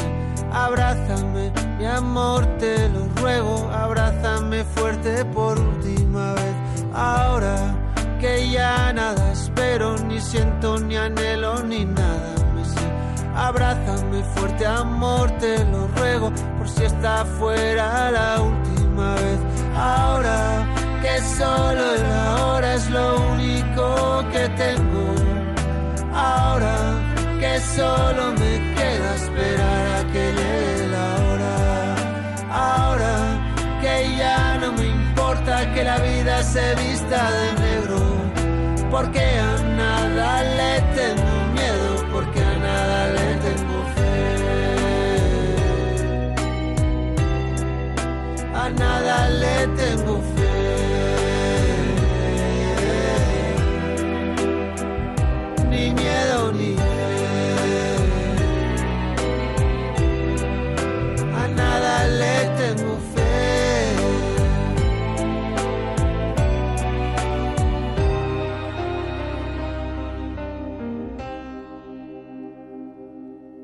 Ahora que empiezo de cero, que el tiempo es humo, que el tiempo es incierto. Abrázame fuerte, amor, te lo ruego, por si está fuera la última vez.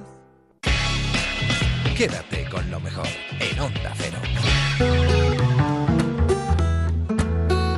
Un lujazo, ¿eh? Un lujazo haber escuchado esos chistes de Eugenio y también escuchar a su hijo. Ese libro que se va a poner a la venta el 23 de octubre. Seguimos en más de uno, lo hacemos ahora con mucho humor, con más humor si cabe todavía, porque nos visitaba Goyo Jiménez. Bueno, en realidad nos visitaba el responsable de protocolo de la Casa Real, Ginés Tirado del Cuello. Buenos días, don Ginés, Pues, gracias. buenos días, don Carlos. Le estoy sumamente agradecido de que me haya llamado a su presencia. Encantado de estar aquí, pese a que usted, me he percatado, lleve calcetines blancos. Lo vamos a pasar por hoy, pero por favor, esto a la próxima vez me lo cuida usted un poquito más, porque es intolerable a la par que inadmisible. Pero estamos en la radio, ¿sabe usted? Que la imagen tampoco es tan importante. No, no, no, no, no es una cuestión de imagen, es una cuestión de principios. Los principios son los que nos distinguen de las bestias y de los delincuentes. La gente con honor y con honra se preocupa de los principios y los delincuentes de los finales. Ya, ya. Le contaba a los oyentes que usted vivió un día un poco difícil el viernes pasado en el Palacio Real, porque le, le vimos en ese vídeo. Es usted esa persona que sale rápidamente al quite cuando el presidente y su esposa tratan de permanecer al lado de los reyes en el besamanos, ¿no? Usted dice rápidamente, yo digo celérico. Celérico. El adjetivo presto, celérico. Pero vamos, eso fue lo de menos. Lo peor, lo más estresante y angustioso vino con posteridad. Es decir, esto no lo captaron las cámaras, pero fue mucho más el trabajo, las preocupaciones que me dieron los invitados al Pisco Labis. Desde que fui el institutor de Froilán no había tenido que regañar tanto a nadie, a tanta chusma. Me, me está usted diciendo que dentro del. No sé si dice el cóctel o la, la recepción. El ágape, si el ágape. Ha dicho usted pisco labis, tampoco se ha puesto muy. Porque la gente noble damos pequeños canapés, dar gran cantidad es de la costumbre de la nobleza medieval, nobleza sin maneras. Y entonces en el ágape eh, cóctel o pisco labis, los invitados se saltaron también ellos el protocolo. Con- Constantemente, don Carlos. Yo no puedo darle nombres eh, por mi cláusula de confidencialidad. Yo estoy ya, ya. doble el lomo, me hicieron así con la espada, me nombraron Sire. Y- pero puedo ponerle algunos ejemplos si así lo desea o anhela o pretende. Sí, sí, lo deseo, lo anhelo y lo pretendo, cuénteme. Bueno, la situación que más se repetía o reiteraba, si lo prefiere, era la de muchas de las invitadas quitándose los zapatos, los chapines, los escarpines, en fin, generalmente calzado de tacón alto, eh, porque alegaban sentirse doloridas por las deformaciones en la base de la articulación metatarsofalángica, fan- falángica de hueso, no de otra. Ya sabe usted. ¿Eso qué significa eh, así para.? Pues lo que vulgarmente el pueblo llano conoce como juanetes, Ah, Juan Carlos. sí. Un momento, como le decía, del agasajo en el que había más mujeres descalzas que calzadas. Y para más Inri, muchas de ellas no habían pasado por el podólogo desde hace tiempo. Usted sabrá lo que es la madera del regio suelo. eh, al, al deslizarse estas mujeres en el baile, iban dejándolo el surco, el- la marca, como si hubiese una pelea de gatos. Fue, tuve que amonestar, reprender, incluso a percibir a un grupo de caballeros empeñados en juntar mesas. como si- mesas. claro que sí, como si de una boda vulgar se Claro, tratase. es lo que hacemos en los chiringuitos de la playa, la gente vulgar, ¿no? Cuando somos un grupo muy grande, ¿podemos juntar estas mesas? Dice, sí, pues antes. Y en ese ambiente yo no lo repruebo, pero claro, en el Palacio Real es algo inaudito. Varios grandes de España, con- concretamente dos, que no voy a decir el nombre, se reunieron en diferentes puntos de la sala con sus grupos de acólitos, de siervos, de vasallos. En estas ocasiones siempre salen las rencillas del pasado, usted ya sabe, viejas discordias, cosas de lindes, latifundios, a punto de celebrarse varios duelos. Esto, esto me disgustó casi tanto como lo de los chicles o goma de mascar detrás de los ¿En tapices. serio? tam- ¿Alguien pegó un chicle mastigado detrás de, de un tapiz en Palacio? Y no de un tapiz cualquiera, hablamos de tapices de la Real Fábrica de la Granja Nisalín del Fonso, Ah, bueno, sí, claro. don Carlos. Unas obras de arte del siglo XVIII mancilladas por una vulgar goma de clorofila y fruta del bosque. La gente de hoy, permítame reconocérselo, carece de modales. No fueron pocos los invitados a los que sorprendí guardando toda clase de buñuelos y embutidos en sus tuppers o tarteras como si no hubiese un mañana. Venían provistos por la ocasión, ¿verdad que sí? Otros parecían disfrutar mezclando nuestro exquisito vino procedente de las mejores cepas del país con una vulgar gaseosa. Esa costumbre tan lamentablemente extendida de comer con las manos. Usted les pone a su disposición una cubertería exquisita, extraordinaria, con tenedores y cuchillos de plata, de la mina del Potosí, traída en su momento, y le comen las gambas con la mano. Qué falta de categoría. Sí, no, desde luego es intolerable todo lo que usted me está contando. Hablando de La Plata, don Carlos, déjeme por favor apuntarle o reseñarle, Sí, si prefiere, sí, sí. un pequeño sucedido a modo de anécdota o Sí, pequeña sí. historia. Pues le dejo, le dejo, cuéntemela, dígame. Quería comentarle que uno de sus colaboradores protagonizó en el Agape una situación inédita hasta la fecha. Uno de los míos, de Sí, sí. colaborador de este programa. Le conocerá. Uno que habla así. Josemi. Josemi Rodríguez Sieiro ¿Pero quiso. qué pasó? Sí, pues quiso fichar, contratar a uno de nuestros mejores mayordomos o fámulos de palacio. Se trata del especialista en, en bruñir la plata, el bruñidor del reino, de hecho. Le hizo una oferta en una servilleta, cual Florentino Pérez. Se la pasó con discreción. Eso sí, hay que decirlo, que la oferta era muy buena. Ah, bueno, claro, es que Josemi...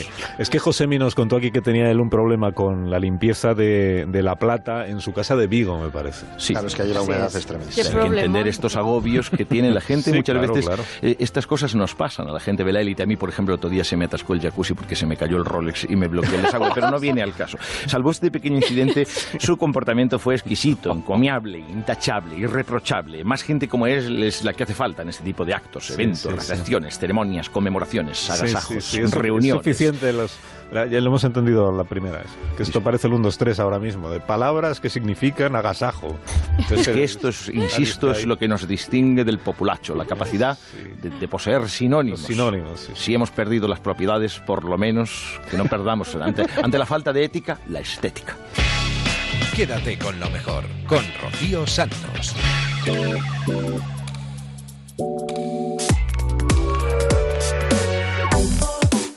Lo adelantábamos al principio del programa, la sección El gabinete de Julia en la Onda se lleva este año el premio Ondas de Radio. Se lleva el premio Ondas Nacional de se lleva el premio Ondas Nacional de Radio a la mejor programación especial 2018 por ser un espacio donde se fomenta la participación de los oyentes y el uso de la palabra como vehículo de conversación cívica y herramienta a la que vigilar con humor y autocrítica. La presentadora ha agradecido el reconocimiento, ha explicado que es el espacio más longevo del programa. Es un espacio monográfico diario que ha tenido la suerte de contar con gente de enorme solvencia intelectual, profesional y plural. Estamos empezando el primer, eh, el primer gabinete desde que, desde que el gabinete tiene un ondas. Vamos a saludar a Elisa Beni, a Javier Gallego y a Antón Reixa. Buena- buenas tardes a todos, queridos. Buenas tardes, qué ilusión. Sí, ¿no? y mucha Qué ilu. importantes somos. Y Mucha ilu. Oye, Sí, llevamos dime. muchos años haciendo este- el esfuerzo por hacer una cosa en radio algo diferente a lo que hace todo el mundo, ¿no? Pues está bien lo- que lo reconozcan. Sí, la verdad es que lo, como mínimo lo intentamos y ha sido una auténtica sorpresa para mí y la verdad es que si mm, un espacio de, de este programa eh, me hacía especial ilusión que recibiese el Ondas, desde luego ese era el gabinete porque es el más longevo, es la única sección de este programa que se ha mantenido a lo largo de los años. Cuando no estuve aquí siguió, digamos, meciéndose en mi cabeza y sabía que al volver a Onda Cero volveríamos a hacer el gabinete, así como todo el resto no tiene nada que ver, ¿no? Es otro programa. Pero mira, para los que, bueno, Elisa es la que, de los que estamos aquí presente, quizá Elisa es la que lleva más, aunque Antón Reixa estuvo en la primera época también, ¿no? Sí, tuve ahí una baja. Sí, estuviste en la primera época también, sí, y sí. Luego, luego he vuelto, el año pasado. Y yo Sí. llevo 10 años, ¿no? Sí, años y medio, 10 años. tú llevas, esta es tu décima temporada, Elisa. En realidad, cuando empezaste en este gabinete, era tu única colaboración en medios de comunicación. Sí, ¿no? señor, sí, señor. Fue, la na- primera. fue nada más, efectivamente, nada más dejar el. Bueno, que me dejaran. Que Exacto. me dejaran del- de mi- la purga política que me hicieron en el Tribunal Superior de Justicia de Madrid. Y fue mi primera oportunidad. Muchas gracias es- por, no, este- no, por favor, por eh, esta oportunidad que me brindaste. Fíjate lo lista que fui, que ahora te quiere todo el mundo. O sea que. Oye, nada. por eso, es que yo he estado pensando, digo, yo es que ya no sé cómo, sa- no saben cómo darle a Julia más ondas. Y entonces, pues lo van, ahora Que se los van que a dar no. por partes, sí. Pero mírate una cosa, eh, es un poco, fíjate, hay mucha gente que ha muerto de los que empezaron, de los que estuvieron en algún momento. Ah. Sí, y es muy, es muy triste porque de pronto te pones a ver, a revisar la lista y piensas, Dios, cuánta gente, algunos ya no están, ¿no? Otros eh, se han hecho muy, muy, muy grandes eh, escritores, ¿no? Pues mira, por ejemplo, Jorge Wagensberg, el gran investigador, eh, el gran doctor en física, ya no está Jorge Wagensberg, ¿no? Eh, Antonio López Campillo, el gran científico y escritor, ¿no? Aquel que escribió Soy ateo gracias a Dios, ¿os acordáis? Y bueno, pues os, os voy a leer. Aquí estuvo Alfonso Osorio, que fue vicepresidente segundo del gobierno con Adolfo Suárez, ¿os acordáis, no? De Alfonso. Osorio. Clave en la fue miembro, sí, clave en la transición, fue miembro de este gabinete, como lo fue Almudena Grandes durante ocho años, como Joaquín Leguina, como Fernando Sánchez Dragó, como José Antonio Labordeta, También me acuerdo. Begoña Aranguren, Manuel Rivas, Luisa Álvarez de Toledo, ¿eh? la duquesa roja, ¿os acordáis? Sí. Álvaro Pombo, Carlos Boyero, Enrique Gil, Calvo, el catedrático de Sociología, Ana Palacio, la ex mm, ministra del Partido Popular, Moncho Alpuente, otro que también se fue, Pedro Altares, tampoco está ya, ah, José Manuel Beiras, Germán Yanque, tampoco está, Tampoco está.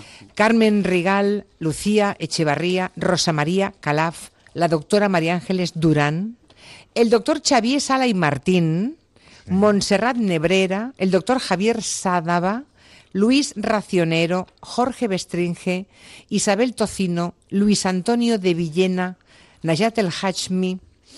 Bueno, eh, Espectacular. Ana Pardo de Vera, Pedro Insua, Melchor Miralles, Antonio Baños, sí, sí, el de la CUP. también. Alejo Vidal Cuadras, también. Manuel Delgado, Rosa Díez, Juan Carlos Girauta empezó en este gabinete. Juan Adrián Sens, bueno, y los que ahora están, pues todos los tienen en mente, ¿no? He dicho, mm, no, no los he mencionado todos, ¿eh? Pero mm, creo que dan un poco la idea de la pluralidad y de la mm, de la gente que hemos tenido sentados a esta mesa, ¿no? Opinando cada día de un tema distinto. Ha muy repartido el gordo de Navidad. Sí, la verdad es que está la cosa muy muy repartida. Oye, pero es lo más cerca que vamos a estar de un ondas, así que vamos a aprovechar. Por cierto, quiero también dar las gracias a aquellos que se han ocupado de hacer pues los informes de gabinete, ¿no? Que fue durante muchísimo tiempo Albert Sabadell, que luego fue eh, que luego fue Pablo Landaluce y que ahora es Asun Salvador. Buenas tardes, Asun. Buenas tardes, Julia. Quede claro, ¿eh? Que todos estáis, digamos, en, en- todos tienen un cachito de ese ondas. Rocío Santos, quédate con lo mejor.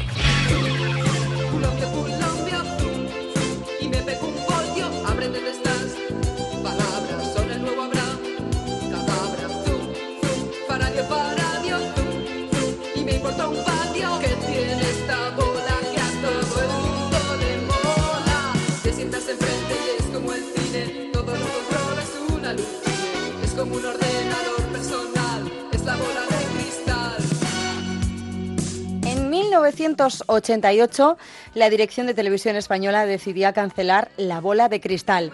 Treinta años después, el programa dirigido por Lolo Rico sigue siendo un referente y un estandarte de la historia de la televisión en nuestro país. Nuestro colaborador Borja Terán nos ha traído a Nahua Alba, la nieta de Lolo Rico, que charló con nosotros en Julia en la Onda. ¿Cómo está la abuela? Pues está, está bien, ya, ya mayor, pero, pero sigue teniendo el mismo genio y la misma fuerza de siempre. Bueno, ¿tú crees que hoy se podría emitir un programa como La Bola de Cristal? Bueno, yo creo que, que sería tremendamente difícil. Eh, es verdad que en el momento ¿no? de la transición hubo ahí como un pequeño paréntesis de, de mucha apertura y en la que se permitió experimentar más y ser más creativos. Hubo Un, un pequeño momento de, de libertad que tristemente acabó, pero que bueno eh, permitió que se educase de una manera distinta en televisión a, a una generación. A ap- a aprender y a desaprender, ¿no? Que era un- uno de, de los de los claves del programa, ¿no? Nagua. Precisamente una de las cosas que sí, eh, ellos decían, ¿no? aprender a desaprender cómo se deshacen las cosas. Eh, eh, al final lo que pretendían desde la bola de cristal y lo que siempre ha, que- ha querido Lolo es construir eh, televidentes críticos, construir televidentes que tengan una mirada crítica, que puedan ver lo que quieran, pero que también sepan juzgar aquello que están viendo. Y hablaban de cosas de mayores, Julia, como esto. Isabel Amper, ministro de Misterios y Finanzas de la República Electrovoltaica de Tetrodia, ha anunciado las medidas que su gobierno adoptará para combatir el paro. A fin de que no se multiplique su número, se prohibirá el matrimonio entre parados. Supongamos que los parados se casan entre sí y cada pareja trae al mundo dos parados más, pequeñitos y nuevecitos. ¡Iríamos de Colombia! El paro aumentaría en un 100%. Fantástico, es que no me imagino para nada esta secuencia en un programa de hoy, ¿eh? Infantil. Eh, Bueno, eh, sí. Casi de adultos, casi de adultos. Nagua, tú esto en, en el Congreso de los Diputados, como que, mm, ¿qué, pa- qué pasa si se, se emite esto en la televisión de hoy? Igual no nos vendría mal verlo un poco en el Congreso de los Diputados, sobre todo. No, pero esto es precisamente lo que lo que siempre ha defendido Lolo, ¿no? Que, que hay que tratar a todo el mundo por igual y que lo bueno es bueno para todo el mundo, tenga la edad que tenga. Que luego cada cual, esto siempre lo ha dicho refiriéndose al arte, luego cada cual entiende a su nivel y, y en base a, a su conocimiento de la realidad. Creo que todo el mundo puede entender algo y que precisamente no entender también es lo que nos empuja a tener curiosidad y a, y a aprender más. Y esto siempre lo defendió en- en la bola de cristal.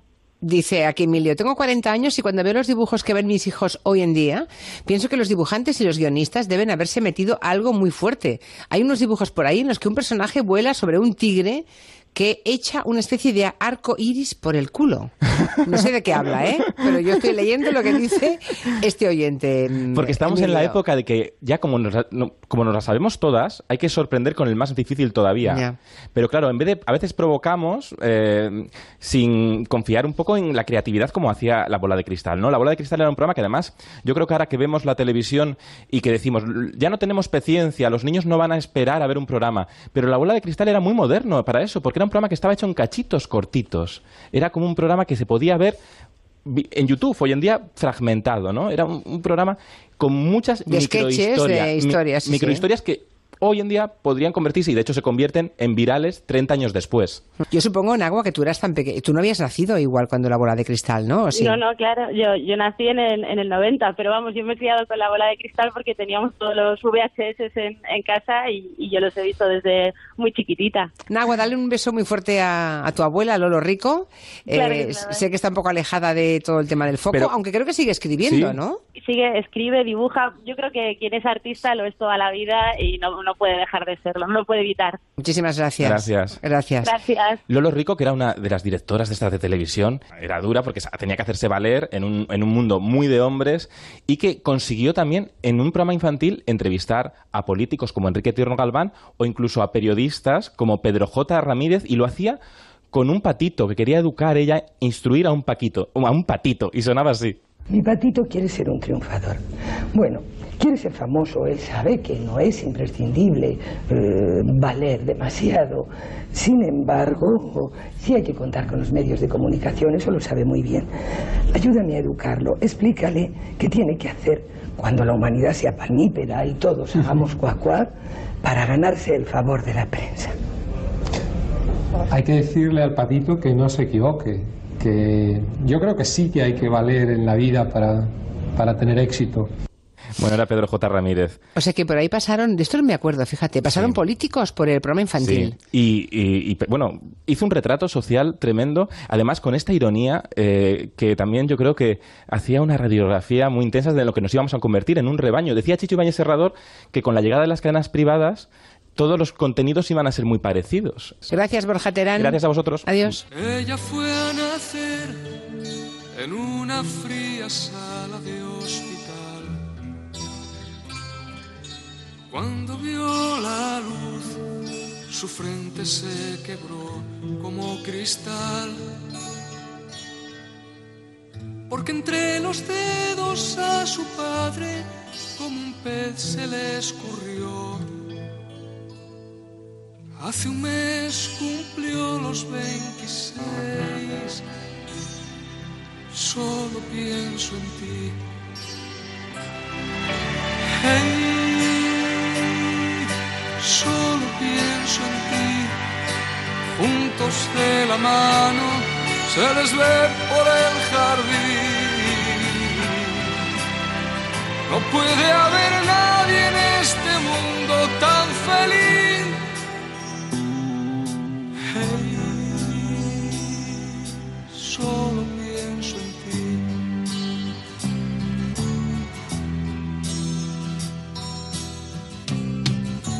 Él nació de pie, le fueron a parir entre algodón. Su padre pensó que aquello era un castigo del Señor. Le buscó un lugar para olvidarlo y siendo niño le internó. Pronto cumplirá los 33.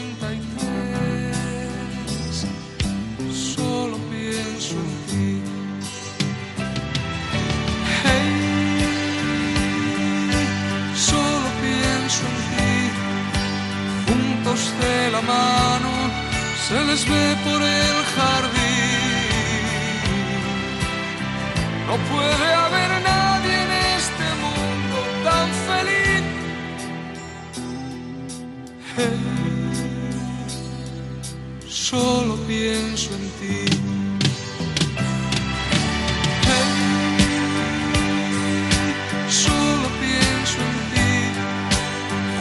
De la mano se les ve por el jardín. No puede haber nadie en este mundo tan feliz. Solo pienso en ti de Víctor Manuel. Qué canción tan bonita. Un clásico, ¿verdad? De la historia de nuestro país. Pues Víctor Manuel tenía ganas de componer cosas nuevas, de sacar un disco con canciones que no hubiéramos oído nunca y así ha sido. Y nos lo ha traído a Julia en la onda. Casi nada está en su sitio. Me encanta el título eso de casi nada está en su sitio, porque tengo la... ¿No será que los que no estamos ya en el sitio somos los añosos? Seguramente, eh, seguramente. Yo siento que todo se mueve a mi alrededor sin que yo haga ningún intento por moverlo ni por pararlo tampoco, ¿no? Que decir, va, va, las Va. cosas van. La nave va, que la decía nave aquel. va, va, va la tecnología por su lado, desbordándote permanentemente, va la política por su lado, a veces de manera desconcertante, eh, aquí, fuera de aquí también, y todo eso son cosas que yo no controlo, o sea, a mí me, me de- descomponen un poco a ratos. Eh, Estaba pensando que he usado la palabra añosos, Sí. que es una palabra que se usa para las embarazadas eh, a partir de los 36 años. Fíjate. Le dicen, es usted una embarazada añosa, que es muy feo. Añoso lo será usted, oiga. Es feo. Añoso, es que... Es fea, sí. Sí, sí que es fea. Bueno, pero ahora, mira, me, me ha salido la palabra. Estaba pensando que lo de no está todo en su sitio.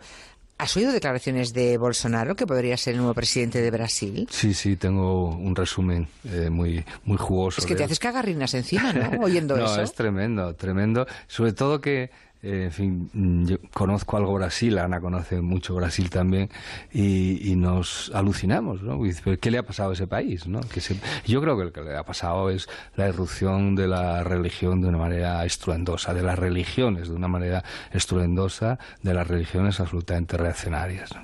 Bueno, el 60% de la gente de las favelas, antes lo hemos repasado en un espacio que tenemos de política internacional, por lo visto, el 60% de la gente de las favelas, los más miserables, han votado a Bolsonaro en la primera vuelta de las elecciones presidenciales. Sí, Curioso, Eso pasa, eso pasa, eso Sí. pasa, vamos, no hay, se ha dicho siempre, no hay nada más imbécil que un pobre de derechas, ¿no? Pues bueno, ahí están el 60% de los de las favelas. En todo caso, lo de casi nada está en su sitio no deja de ser optimista, porque dices que casi. O sea, hay algo que sí está en su sitio.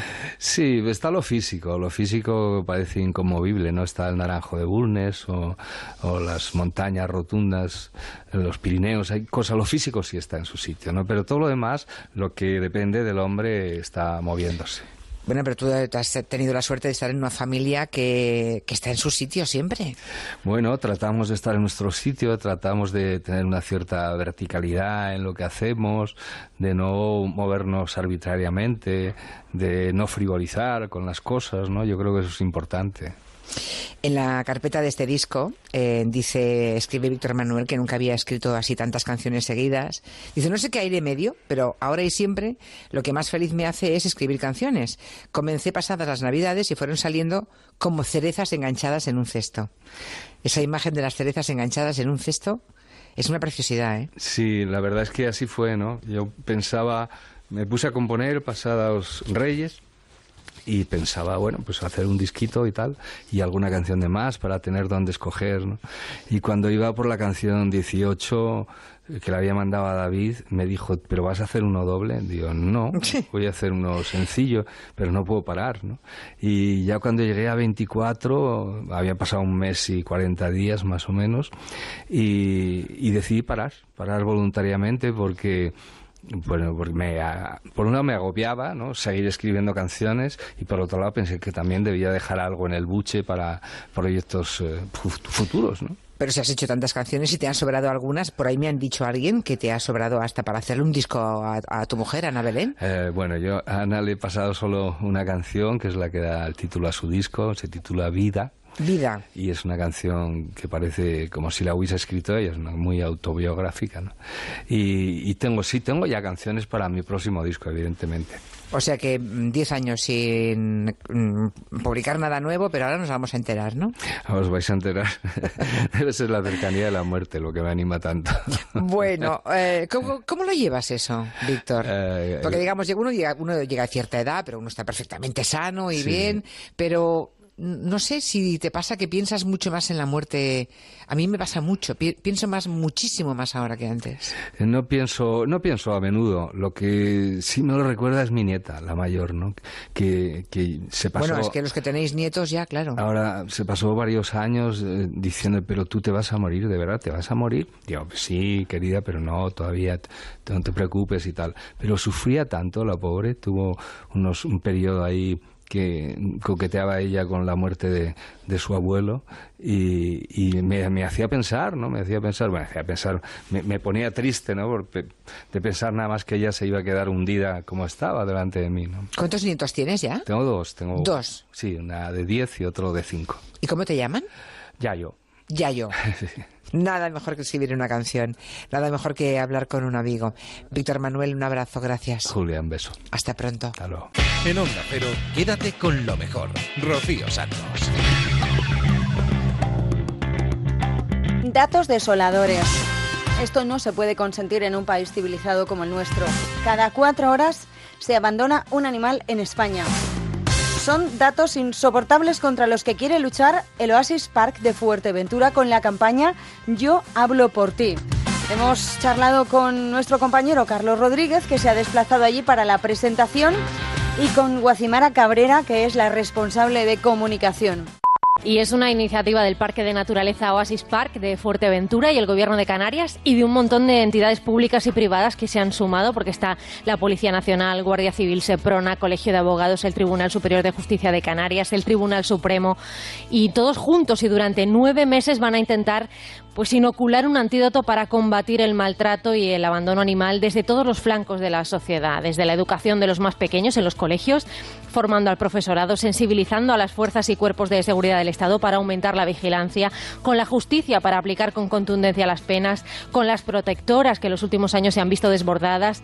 Mm, Y estos nueve meses de batalla contra el maltrato y el abandono arrancan hoy, dentro de un rato, a las 4 de la tarde hora canaria, empieza el acto de presentación en la playa de los Pozos de Puerto del Rosario, en Fuerteventura. Y allí, allí ha ido nuestro compañero Carlos Rodríguez, ya saben, del programa eh, Como el perro y el gato, nuestro amigo veterinario de Onda Cero. Carlos, ¿cómo estás? Buenas tardes. Muy buenas tardes, Julia, y resto de compañeros. Un placer. Me han contado que en esa playa de Fuerteventura están todos los que tienen algo que decir contra el maltrato y el abandono de, de los animales, ¿verdad? Autoridades de todo tipo. Exacto. Julia, eso es lo más bonito y, y tú sabes que yo creo que los que nos gustan los animales y los que nos gusta pues que haya respeto, conocimiento, es, es una oportunidad eh, fantástica. Eh, lo único que vamos a pasar es un poquito de calor, pero ya está la Guardia Civil, vendrá la gente de- del Gobierno de Canarias y yo tengo conmigo a Guacimara Cabrera que quizá te pueda dar más datos, que ella es la directora de comunicación y es la gerente de Oasis Park. Y yo la tengo delante y quiero felicitarla porque esto es lo más importante que se ha hecho en España por el momento por la protección animal, con lo cual me parece fenomenal. Pues sí, muy bien, señora, señora Cabrera, muchísimas gracias. Buenas tardes. Muy buenas tardes, ¿qué tal? Creo que en los próximos nueve meses, un sábado cada mes, van a hacer ustedes actividades gratuitas, ¿no? Para veterinarios, eh, profesores, docentes, abogados. Efectivamente, durante todo un día, un sábado de cada mes, tendremos muchísimas formaciones de entrenadores caninos, de veterinarios, de juristas, eh, de toda índole profesionales para atacar a la raíz de este gran problema con formación, con educación, pero sobre todo con empatía, porque si no tenemos empatía entre las personas, mucho menos podremos tenerla con los animales. Esa es mi teoría, ¿eh? La gente que es buena con, con los animales también suele ser buena con otras personas, ¿no? Yo hablo por ti. Creo que con ese hashtag que vais a poner en marcha, pretendéis que aquellos que tienen conocimiento de alguna situación de maltrato hablen, eh, hablen por ese animal al que están eh, dañando, maltratando y, y que se difunda la historia, ¿no? Efectivamente, yo hablo por ti, es ponerle voz a todos esos seres inocentes ¿no? que no pueden defenderse, que no tienen voz para exigir derechos y, y tener una vida totalmente plena de felicidad y, y de bienestar. Para eso estamos nosotros y por eso es yo hablo por ti. Oye, la campaña se organiza en Canarias, pero supongo que se puede participar desde cualquier lugar de España, ¿no? Efectivamente, nace desde aquí, parte desde aquí, pero se puede participar desde cualquier lugar de España. También eh, vamos a desplazarnos a otras islas, también vamos a estar en Madrid de mano de, de otros patrocinadores, de escuelas veterinarias. Haremos ponencias también allí con los profesionales y todo lo informaremos a través de la web de Yo Hablo por Ti. Muy bien, pues como somos aquí muy animalistas, nos apuntamos ese hashtag Yo hablo por ti, que seguro que veremos en los próximos meses, muchísimo, eh, a partir de esta iniciativa mm, de naturaleza Oasis Park de Fuenteventura. En Onda Cero, quédate con lo mejor. Rocío Santos.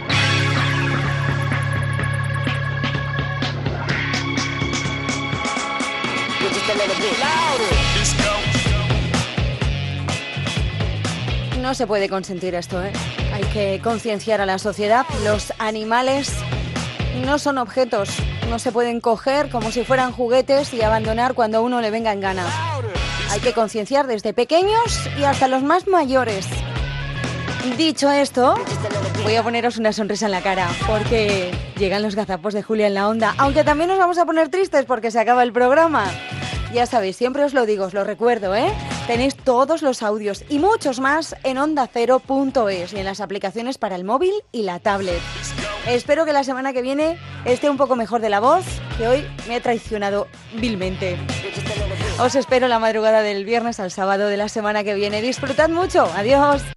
Noticias Mediodía se va. Chao, chao. Llega Julia en la onda. Julia, buenas tardes. No.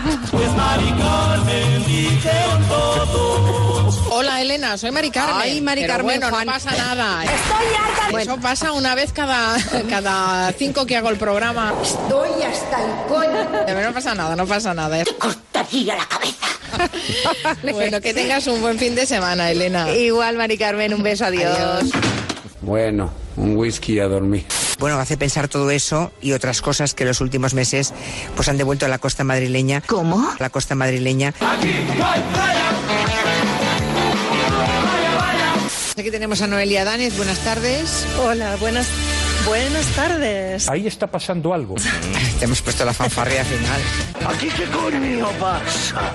¿Algo pasa por ahí? Nunca he puesto en tela de juicio su sagacidad como periodista. No es Juan Quintanilla. Que no soy yo. Algo se está colando. Mm, se ve que es usted muy observadora. O sea, la fanfarria no ha sido nuestra, ¿eh? Ha sido al- algún dedito loco en Madrid que se le ha disparado a alguien. Algún dedito loco. Las manos No parecía tan mala gente, pero el Gollum del Señor de los Anillos era de un bipolar que asustaba al demonio. No. ¿Qué va? A mi escena me da ningún miedo. ¿Cómo, cómo no, no? A mi escena me da ningún miedo. Muy bien, señor Otero, muy bien. Bueno, es que os recuerda a alguien y a lo mejor por eso os da más miedo. A mi escena me da ningún miedo. Pero no voy a renunciar a mi tarea de estimular el pago puntual Lo necesitamos. de los impuestos a todos los españoles. Debemos conseguir el tesoro. A mi escena me da ningún miedo.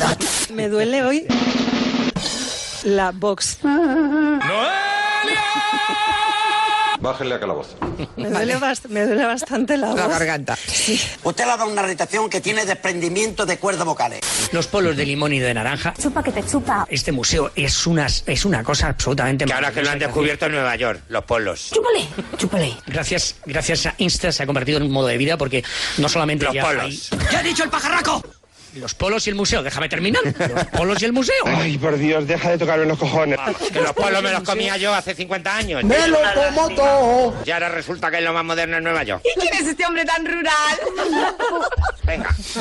Estoy hasta los cojones de... Lorenzo Caprile. Bueno, a lo que voy. El museo, eh, Polo de Naranja. Qué gracioso. Realmente, Lorenzo, ahora en serio, es una- un gran espectáculo de colores. Porque, claro, a- a- aprovechando el rosa, el amarillo banana, el azul, más el rosa, el rosa. Se ganó un calabazón por hacer repetición. La tercera opción es el alcalde. ¡Clara! ¿Qué ha dicho? El alcalde Ole. Y ole. de Ribaguaza de la Sierra. Ole. Yo lo tengo clarísimo porque creo que hay un, una equivocación en el enunciado. ¿Ah, sí? ¿Ah, sí? Vamos a ver. Damos demasiados detalles de esa y de las otras no decimos ni de dónde vienen ni de dónde son. ¿Tú qué eres? El listo es de la familia, ¿no?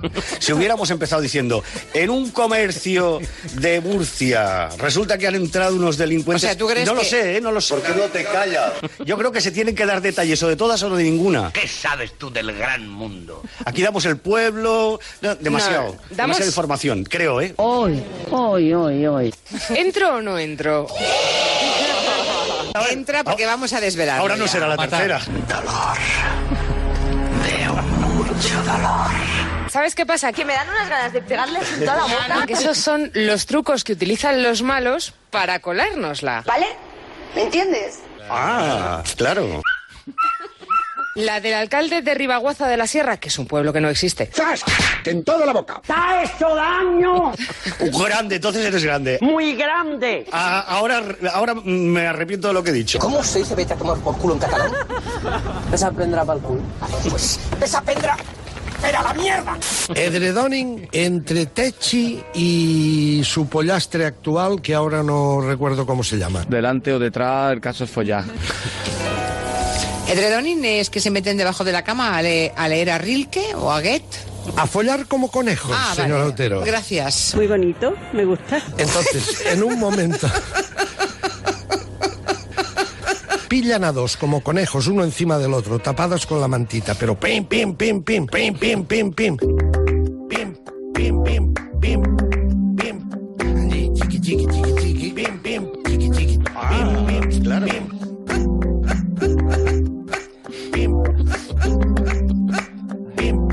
pim. No parecía tan mala gente. Juan Quintanilla, que se le ha disparado algún dedito loco.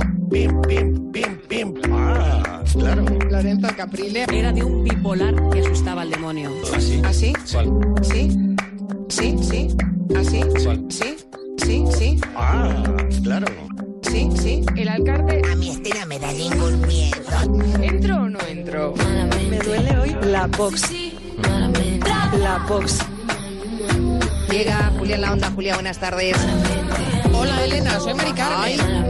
Ay, ay, Me arrepiento de lo que he dicho. ay, ay, ay, ay, ay. A follar como conejos. Ah, ¿Y qué somos? un dedito loco. No, hija, no. ¿Qué somos? Conejos, uno encima del otro. En Onda Cero, quédate con lo mejor. Rocío Santos.